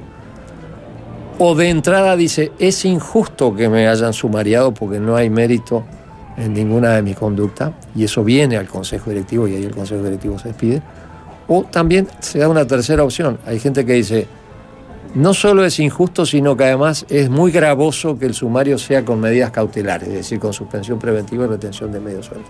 Ahora bien, ¿por qué lo del compás de espera? Porque nosotros hasta ahora no hemos escuchado al director, no es que no lo hemos querido escuchar, no ha hablado, no ha pedido para hablar con nadie ni ha presentado ningún escrito, hasta donde yo sé. Creo que el plazo se le vence el lunes y quizá lo están elaborando con su abogado. Entonces, todos los que han hablado, han hablado a título de, de procurador oficioso, es decir, sea el gremio de los estudiantes, el gremio de los docentes. Entonces, es imposible que en una reunión que fue ayer o anteayer, o sea, no, el miércoles, nosotros nos expidiéramos sobre algo sobre lo que el interesado no ha hablado. No sabemos lo que dice. Eso es el compás de espera. Y, y la- y las diferencias dentro del Codicen supone que tres de los integrantes del Codicen eh, defienden el proceso sumarial y dos este, lo rechazan. Bueno, yo voy a hablar por mí mismo. Yo defiendo el proceso sumarial en dos aspectos. El primero, está dentro de la competencia del subsistema, en este caso secundaria, como otros sumarios lo dispone la UTU o primaria, o algunos de funcionarios propios del CODICEN, el, el mismo CODICEN. Está dentro de su competencia. Eh, segundo, no se dispuso eh, de manera espontánea ni mucho menos arbitraria por la directora general, sino que se dispuso dentro de un procedimiento en el que se expidió y se analizó esa conducta el servicio técnico pertinente, que es nada más ni nada menos que la división jurídica. O sea, hay un asesoramiento técnico de alguien que no es político, de alguien o de alguien es, que estaban de antes y dice, estas conductas encuadran en un este, no deber ser funcional y por lo tanto son pasibles de sanción. Y eso es lo que yo defiendo. Ahora, ¿en qué medida, en qué circunstancias, si hay atenuantes, si hay agravantes, si se interpretaron mal las cosas, eso lo veremos después, pero nosotros estamos llamados a actuar como tribunal de alzada, por así decirlo. O sea, cuando se te ponga recurso viene, no me quiero poner en el leguleyo Sí. ni en profesor de derecho, el recurso de revocación ante la misma autoridad dictó el acto, en este caso secundario, y jerárquico ante nosotros. Entonces, nosotros no podemos anticipar opinión definitiva sobre algo que no conocemos en, en detalle en el expediente y que falta que se pronuncie el órgano eh, originario, digamos. Pero si, si toma la decisión el, el director del lunes, este, decir que él entiende que está mal, que, los, le hagan un sumario y que quiere recurrirlo, ahí van a tomar ustedes eventualmente. No, ahí lo tendrá, ahí ustedes saben cómo es la, la- la burocracia, porque el, el sistema nuestro es garantista y está bien que así sea, siempre que no se abuse de los de los tiempos. Este, ese escrito lo tomará la mesa de entrada o no sé quién de secundaria, va inmediatamente a jurídica, jurídica dirá, tiene razón por tal cosa que, que no la vimos, o no tiene razón por tal cosa, tal cosa, tal cosa. Va a la dirección general, dirección general de secundaria dirá, no tiene razón y ratifico, tiene razón, rectifico. Si dice no tiene razón y mantengo, eleva a nosotros, nosotros no lo vamos a ver directo, irá a nuestra jurídica y recién después. Y eso es lo que yo creo que lo- a lo único que podríamos en este momento comprometernos es decir que esos tiempos no sean exageradamente largos, porque hemos visto expedientes con sumario de dos años. Sí. Eso no puede, no puede ser. Se habló mucho de que mm, este proceso sumarial remitía en su fundamentación a eh, una normativa de la dictadura y después en realidad también se habló de una normativa que ya había que- quedado derogada por otra circular eh, posterior. Bien, eso no es así en este, en este sentido. Primero, esa circular está vigente. La derogación que fue parcial se refirió a un aspecto que tenía que ver con la, con la, mm, vamos a decir, me sale ahora la antigüedad computada de esa persona, los efectos de concursar y demás. Pero en cuanto al deber ser, de cómo debe comportarse y los roles que tiene un director, se mantiene y se ha mantenido vigente durante todo este tiempo. Eh, como se han mantenido en vigencia otra cantidad de normas de- del periodo de facto. Es decir, recordemos que la segunda ley de la democracia, la primera fue la de amnistía, la segunda fue la de convalidación de actos administrativos del Consejo de Estado. Y algunos siguen tan vivitos y coleando, hasta uno que le llamaron los actos institucionales, como el acto 9 en materia jubilatoria, tema que, por ejemplo, hoy está. Y, y no han sido cambiados. Ahí hay una referencia a la ley 14.101. La de, del del- General de Educación del 73. Sí. que es de la democracia, no es de la dictadura. enero del 73, ¿no? Exacta- exactamente. Es incluso antes de febrero, por decir algo, ¿no? Políticamente.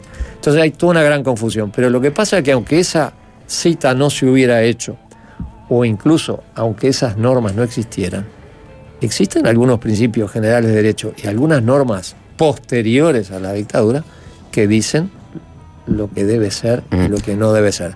Lo que debe ser es que si vivimos en un sistema civilizado donde hay pautas, donde hay un orden jurídico que todos, todos tenemos que respetar, el titular de un establecimiento tiene que Usted hacer- dijo. cumplirlos y Mm. hacerlos cumplir. Usted dijo. eh, permanentemente hay sumarios, expedientes Sí. de sumario. Por insu- insu- insubordinación, ¿cuántos? Eh, esa es otra palabra que también suena mal porque tiene mala prensa, porque suena a represión y a dictadura, pero técnicamente insubordinar es no acatar una orden. Y todos los que somos funcionarios públicos tenemos el deber de acatar la orden de nuestro superior jerárquico, no porque le temamos, sino porque así funciona el mundo civilizado, funciona la actividad privada también. Es un concepto muy... eh, el concepto de subordinación es uno de los que define, por ejemplo, la naturaleza laboral de una relación y ha dado lugar a muchas sentencias a favor de los trabajadores que quieren demostrar, por ejemplo, a ti te obligan a trabajar con una empresa propia, pero demostraste que en el fondo solo respondes a una empresa, a otra empresa, una tarea, te Relación dan, de dependencia, te dan órdenes, relación de dependencia. Y bueno, ese es el concepto de subordinación. Entonces, Y, y aplica, digo, aplica yo esa- creo que- esos sumarios por no acatamiento aplican claro, seguido es, eh, en, el- en- en- en la NEP. Por no cumplir el- las obligaciones del cargo, muchos. Muchos, bueno. Y, y, so- y sobre ese otro aspecto, ¿no? En, en el acta, ¿no? Sí. Se labró y que donde está, obviamente, la, la- la- la descripción de, lo- de los hechos acaecidos y donde están las firmas de los voceros del gremio estudiantil y del propio director. Ahí el director este, dice que, que no iba a cumplir este, o no iba a acatar órdenes. Él lo expresa, ¿no? obviamente, y, y queda constatado por su firma en esa acta, eh, porque entendía que eran invi- inviables las órdenes que se le plantaban. Porque digo, está bien, hay órdenes. Este, ahora, eh, es- esas órdenes tienen que tener una posibilidad de ser cumplidas. Porque si no, tú me estás poniendo contra la espada y la pared ante una imposibilidad. Yo creo que ahí se desprende parte también de toda esta historia del sumario. O sea, eh, ¿era la única alternativa sumariar a este profesor? Era la. Ah, director, perdón. ¿Era la única alternativa sumariarlo, pero aparte, este, con destitución de cargo y retención de haberes? ¿No podía haber una opción que fuera el sumario, este, pero sin este, destituirlo de, su cargo? O sea, porque ahí, y vuelvo a la, pregunta original, quedó constancia de que él no acataba una orden porque entendía que no se podía cumplir, porque era inviable cumplir. Bueno, eh, teniendo en cuenta que no he visto el expediente ni la totalidad de las actuaciones, te quiero decir que eh, el profesor quizás se dejó llevar por aquello que aprendimos en historia de la época colonial, ¿no? Se acata pero no se cumple. Él ni siquiera dijo se acata y, y me resulta imposible. Dice que no está de acuerdo, que es una cosa diferente y que él se solidariza con los muchachos. Estudiantes. Pero yo creo que está mal si nosotros nos focalizamos en ese episodio. Es decir, el hecho que durante, de que durante mucho tiempo, quizá años, ese espacio, que es un espacio público, no estuviera en poder, en dominio, vamos a decir así, de la autoridad legítima, que es la dirección, no es de ese día, es de antes. Ahí tenemos un, ¿verdad? una situación de omisión.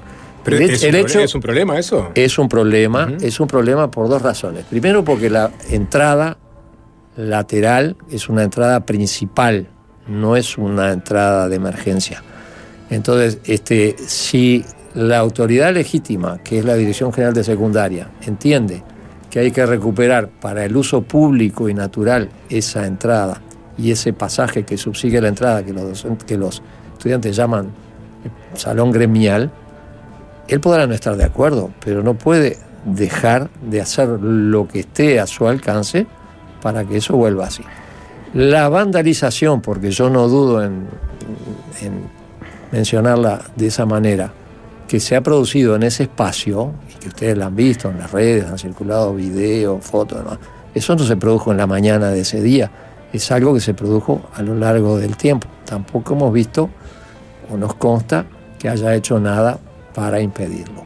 Luego, la verdadera eh, asonada, lo voy a decir así, no en términos jurídicos, sino en términos de calle, ¿verdad? Que se produce cuando todos los estudiantes rodean a las inspectoras, les bloquean el pasaje, ahí hay un entredicho, el estudiante dice que no les impidieron nada y que fueron ellas que se encerraron. Ellas dicen que no podían pasar y que tenían miedo y por eso se encerraron. Pero las insultan, les dicen basura, les hacen una especie de túnel como se hace a veces con las hinchadas que están desconformes con, con el desempeño del cuadro y, se juntan ahí para presionar a la salida del vestuario. Entonces el director no hace nada para decir, muchachos, bajemos la pelota, esto no, no se puede hacer, eso está mal, ustedes tienen derechos, pero las mujeres, trabajadoras, alguna de ellas afiliadas al gremio, también tienen derecho. Entonces yo creo que ahí hay, me parece, desde el punto de vista educativo, una falla. No quiero juzgar si es una omisión funcional, quizá también lo sea. Entonces, no es solo porque firmó el acta y dijo que no acata, sino porque hay una falla en el desempeño del rol elemental de alguien que representa a la autoridad legítima, alguien que no pone límites donde debe ponerlo y alguien que no llama a la cordura cuando debe llamarla. Eso es lo que yo sé por lo que he visto, como ustedes, a través de las redes. El día que vea el expediente y vea lo que el señor dice en su descargo, capaz puedo cambiar de opinión o capaz que me la reafirmo. Eh, ¿Le parece, Gabito? Hacemos una breve tanda y seguimos porque tenemos que hablar, aunque no tengamos muchas ganas, de infraestructura también. Porque en el fondo Perfecto. eso se trata de este, accesibilidad y, y falta de ella, ¿no? ¿Cómo no? Ya venimos. Y es fácil desviarse, es fácil desviarse. ah. Fácil desviarse.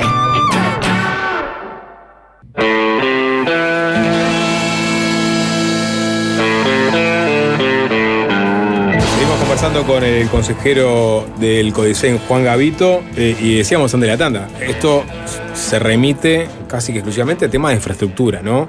Necesidades que planteaba este, eh, las autoridades de secundaria y también reclamos que venían por parte de los estudiantes y docentes. Eh, básicamente lo que se quería hacer era una rampa de, accesible, a- ali- aliada por la calle Eduardo Acevedo, que eh, bueno, y ese acceso pasa por este, el, salón de, del, gremio, ¿no? Y bueno, a partir de ahí es que se, empezaron a dar todas estas situaciones.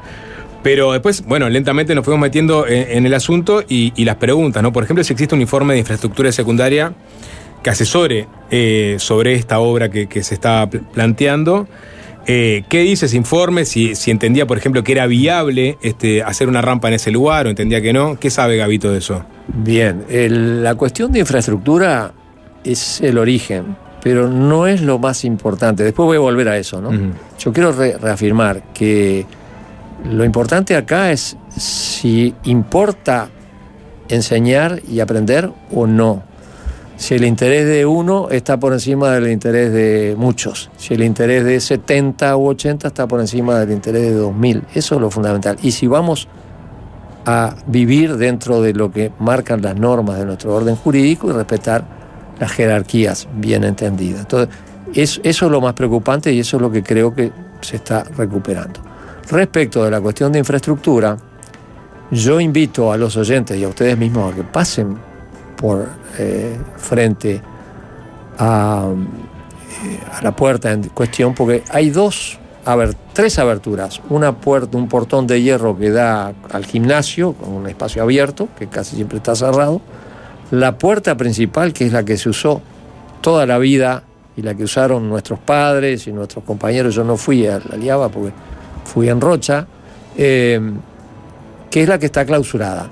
Y una puertita chiquita que si yo paso tengo que agacharme, que en realidad es una puerta de servicio, que es la que los estudiantes dicen que es la que deberíamos utilizar.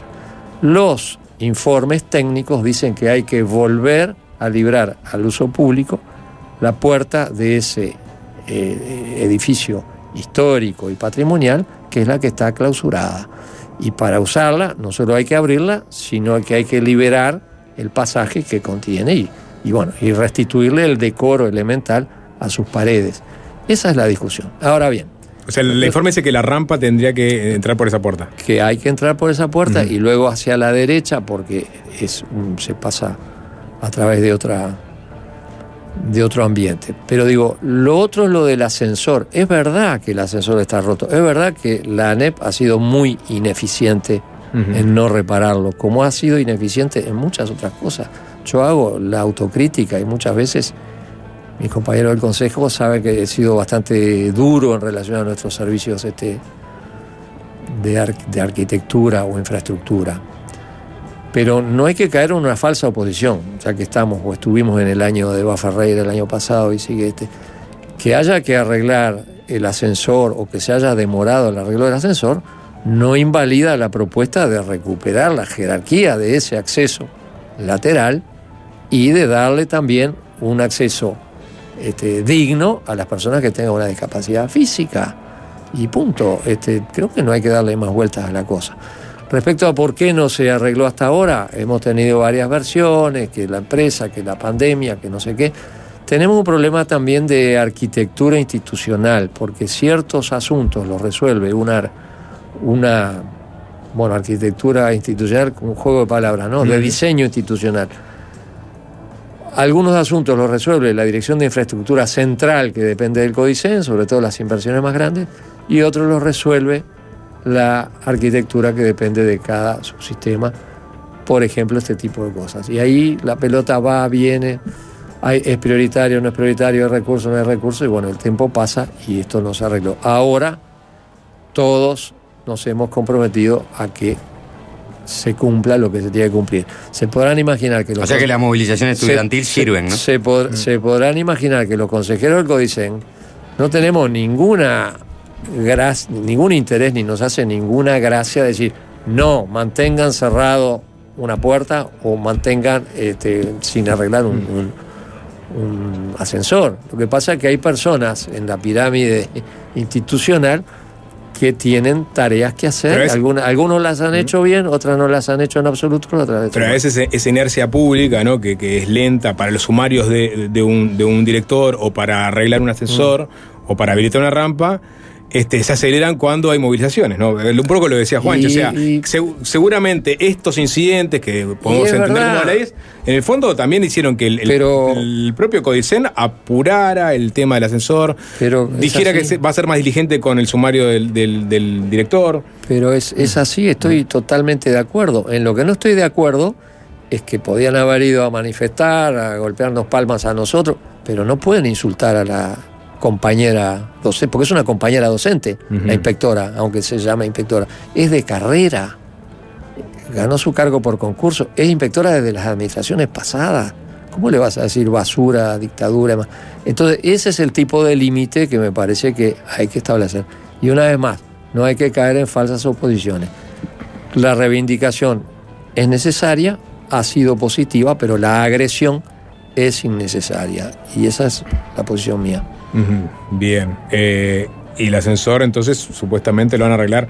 Puede ser que capaz que no, no- no es importante, Bueno. pero es muy importante para la accesibilidad, para lo- todos los pisos del, del. Exactamente, ahí hay toda una historia de que hay una pieza, que la pieza no se consigue acá, que había que o importarla o mandarla a hacer en una tornería. No, no es, no es mi métier, lo que hemos dicho, por favor, no escatimen recursos ni tiempo. Ahora, yo no me puedo poner a importar la pieza ni a fabricarla porque no lo sé. ¿Me explico? Hay gente, Sí, que, hay gente que se supone que le pagamos para eso. Y no Toda genera- la sociedad, no, el códice. ¿No genera un poco de escosor este, re- reclamar por el eventual mal estado que tiene el salón gremial cuando el propio IABA eh, también tiene tantas deficiencias? Eh, eh, Me marca la mía, pero mm, mirá Claro. las tuyas, ¿no? Mm. Es otra falsa oposición. el, el primero, ya en la administración pasada se hicieron muchos arreglos y muy importantes. Incluso me acuerdo que hubo toda una historia porque había que importar parte del techo de Francia o de no sé dónde, justamente por el carácter histórico. Segundo, había partidas ya votadas desde, el año 22 que no se ejecutaron y hay otras para este año que se van a ejecutar. Pero digo, eso no quita de que si a vos se te llueve el baño, no arregles la cocina en tu casa. Y esto más o menos por el estilo. No, no hay que caer en, esas, en ese pensamiento binario que me parece que no, no se justifica en este. Una cosa no justifica la otra. Bien, eh, la última so- sobre este asunto que quedó pendiente. No había una. Dado lo. Este. Pensando en cómo cayó el conflicto, ¿no? No había una alternativa entonces este, para, este, para evitar ¿no? llegar al punto al que se llegó. Yo no sé si había una alternativa porque no, no, no hasta, estuve- propio, hasta propio el Robert Silva dijo, bueno, capaz que. no estuve en la génesis, no estuve en el durante, hemos estado ahora en la consecuencia. Bien. Lo que sí digo es que las personas que podían proponer alternativas no las propusieron, salvo que no haya sumario y que no se devuelva al salón. Eso no es una alternativa, eso es una imposición. ¿Y el sumario podría quedar sin Y- efecto ahora? Perdón, pero Sí. termino el concepto. Sí. Entonces, este, una cosa es dialogar y ver alternativas. Otra cosa es decir, no hacemos lo que vos querés, se hace lo que yo digo. Entonces, me parece que ese no es el camino. Hay y un- después también creo que hay gente que, que, bueno, que, que no le desagrada del todo que haya toda esta movida. ¿Me explicó? Sí. Entonces, este, bueno, cada quien que asuma su, responsabilidad. Y este, hay un reclamo de que se, que se deje sin efecto el sumario. ¿Eso sería posible como parte de esta negociación? A ver, eh, teóricamente es posible, porque cuando el Consejo reciba el recurso del funcionario y lo analice, si nos convencen las razones, se deja sin efecto el sumario. Otra posibilidad es que se diga, sí, hay mérito para un sumario, pero no para la retención de los medios sueldos. Y hay otra posibilidad que se diga, no, la verdad que es grave o gravísimo lo que se hizo, tiene que seguir adelante el sumario. Pero yo no puedo prejuzgar ahora porque no he visto la defensa del señor. Y lo que he visto hasta ahora me convence bastante. Bien, capaz que para el, en el segundo semestre del año lo invitamos de vuelta para hablar de la transformación educativa, una vez que ya esté en marcha, rodando y ya se puedan ver eventualmente este, las bondades y también los defectos que, que- que se encuentran en el camino.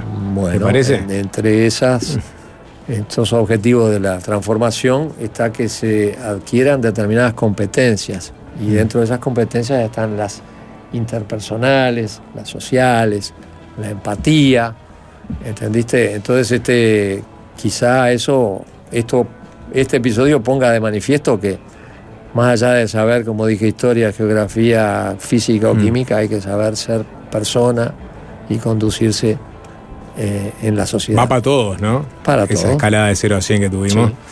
Bien, consejero Juan Gavito, muchas gracias por estos minutos. A las órdenes. Gracias.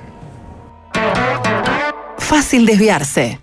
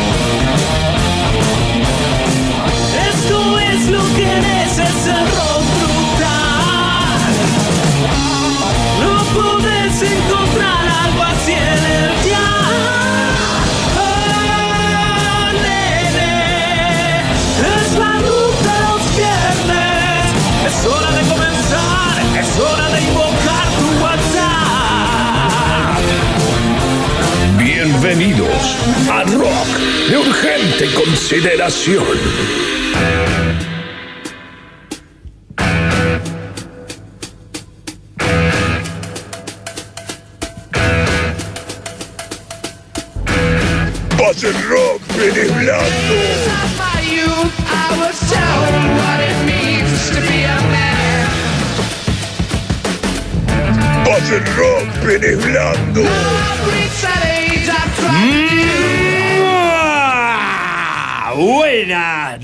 Tardes, noche, bienvenido a un nuevo programa de Rock Urgente Consideración aquí por eh, emisora FM del Sol.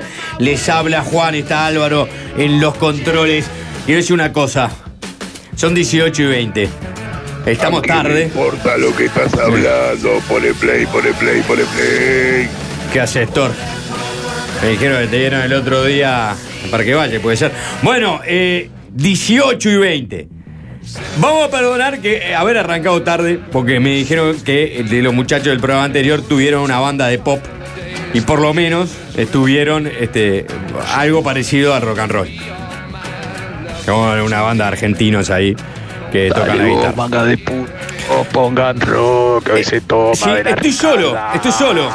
Mi nombre es Juan, soy conductor del el rock de urgente consideración y estoy solo. ¿Sabe por qué? Porque Diego se fue a ver. Diego se fue a un festival llamado Cosquín Rock. Ya para empezar suena a Pachamama, a Chamamé, a Bombo Legüero. Cosquín Rock, ¿qué mierda es eso? Bueno, se fue ahí, Diego. Es decir, le está, se le está cayendo los testículos, está, está poniéndose viejo, sí, efectivamente. Pero lo peor no es, no solo que se haya ido a un festival de ese nombre, sino que me dijo que se iba a ver una banda que se llama Usted Señálemelo. ¿Eh? No se llama eh, Cannibal Corpse. No se llama Napalm Death. Se llama Usted Señálemelo. bueno, así que hoy vamos a hacer un programa corto, porque arrancamos un poquito tarde, contundente, voy a hablar poco y palo y palo. Tengo unas tangas ahí para descargar. Pero lo único que quiero de ustedes al 097-441-443-666-666, la línea del Averno, es mensaje defenestrando a este nuevo ser que es el Indie Diego. El hipster Diego. ¿Ah? Y quiero que. Blandito de mollo que esto es la Exactamente. Y vamos a arrancar con eh, Metallica haciendo Lux Eterna.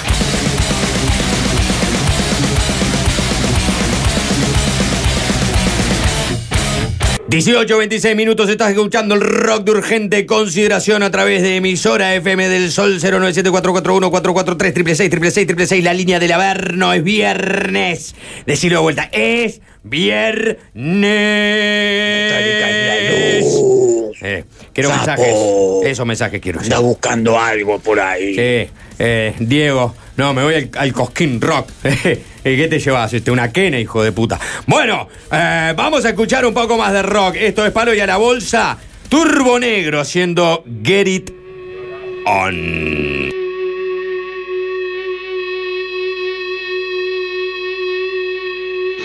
Seguro Diego se fue con Rigoberta a escuchar esa música de mierda. Ahora se ahorita las dos. Diego me dicen sapo y me encanta el buca que sí pone rojo, guachi, pone rojo. 18 y 30, hacemos la primera tanga del rock de urgente consideración. Y ya adelanto con lo que venimos, porque va pegado a después de la tanda. Black Label Society.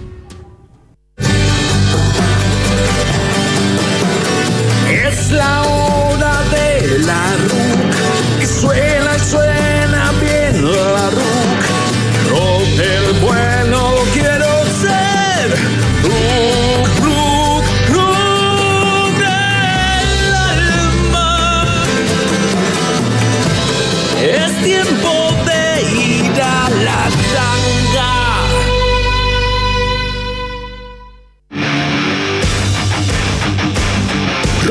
de urgente consideración. ¡Que llegue el rock!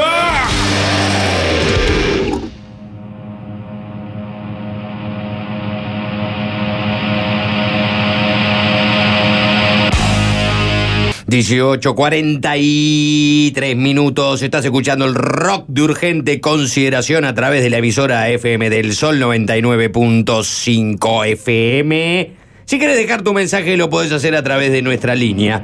El 097-441-443 666 la línea del Averno. Lo dicho al arranque de este programa, Diego se fue a ver a usted, señálemelo, al Cosquín Rock, un eh, recital organizado por Evo Morales. Bueno, dicho esto, le dije que iba a hablar poco y pasar mucho. Así que estoy roto. I'm broken. Pantera. Ahora sí, nos queda el último tirón de este rock de urgente consideración.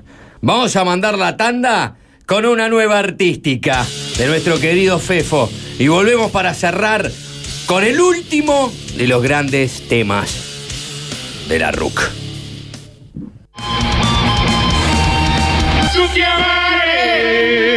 Bienvenidos al microcentro del rock.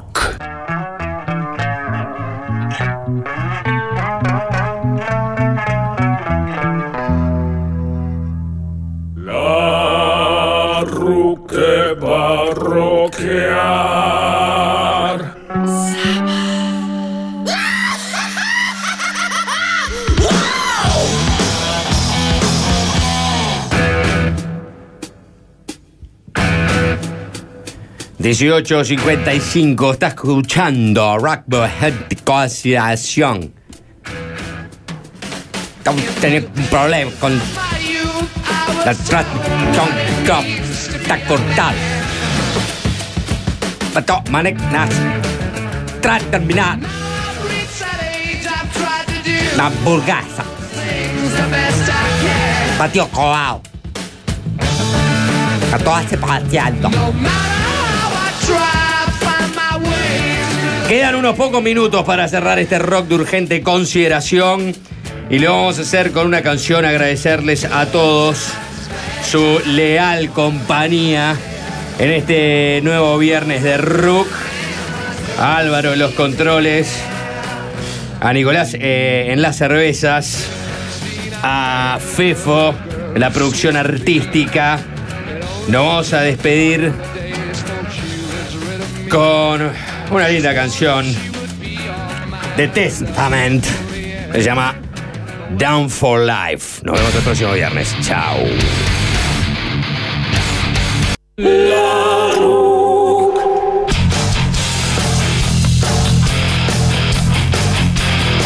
Los viernes a las seis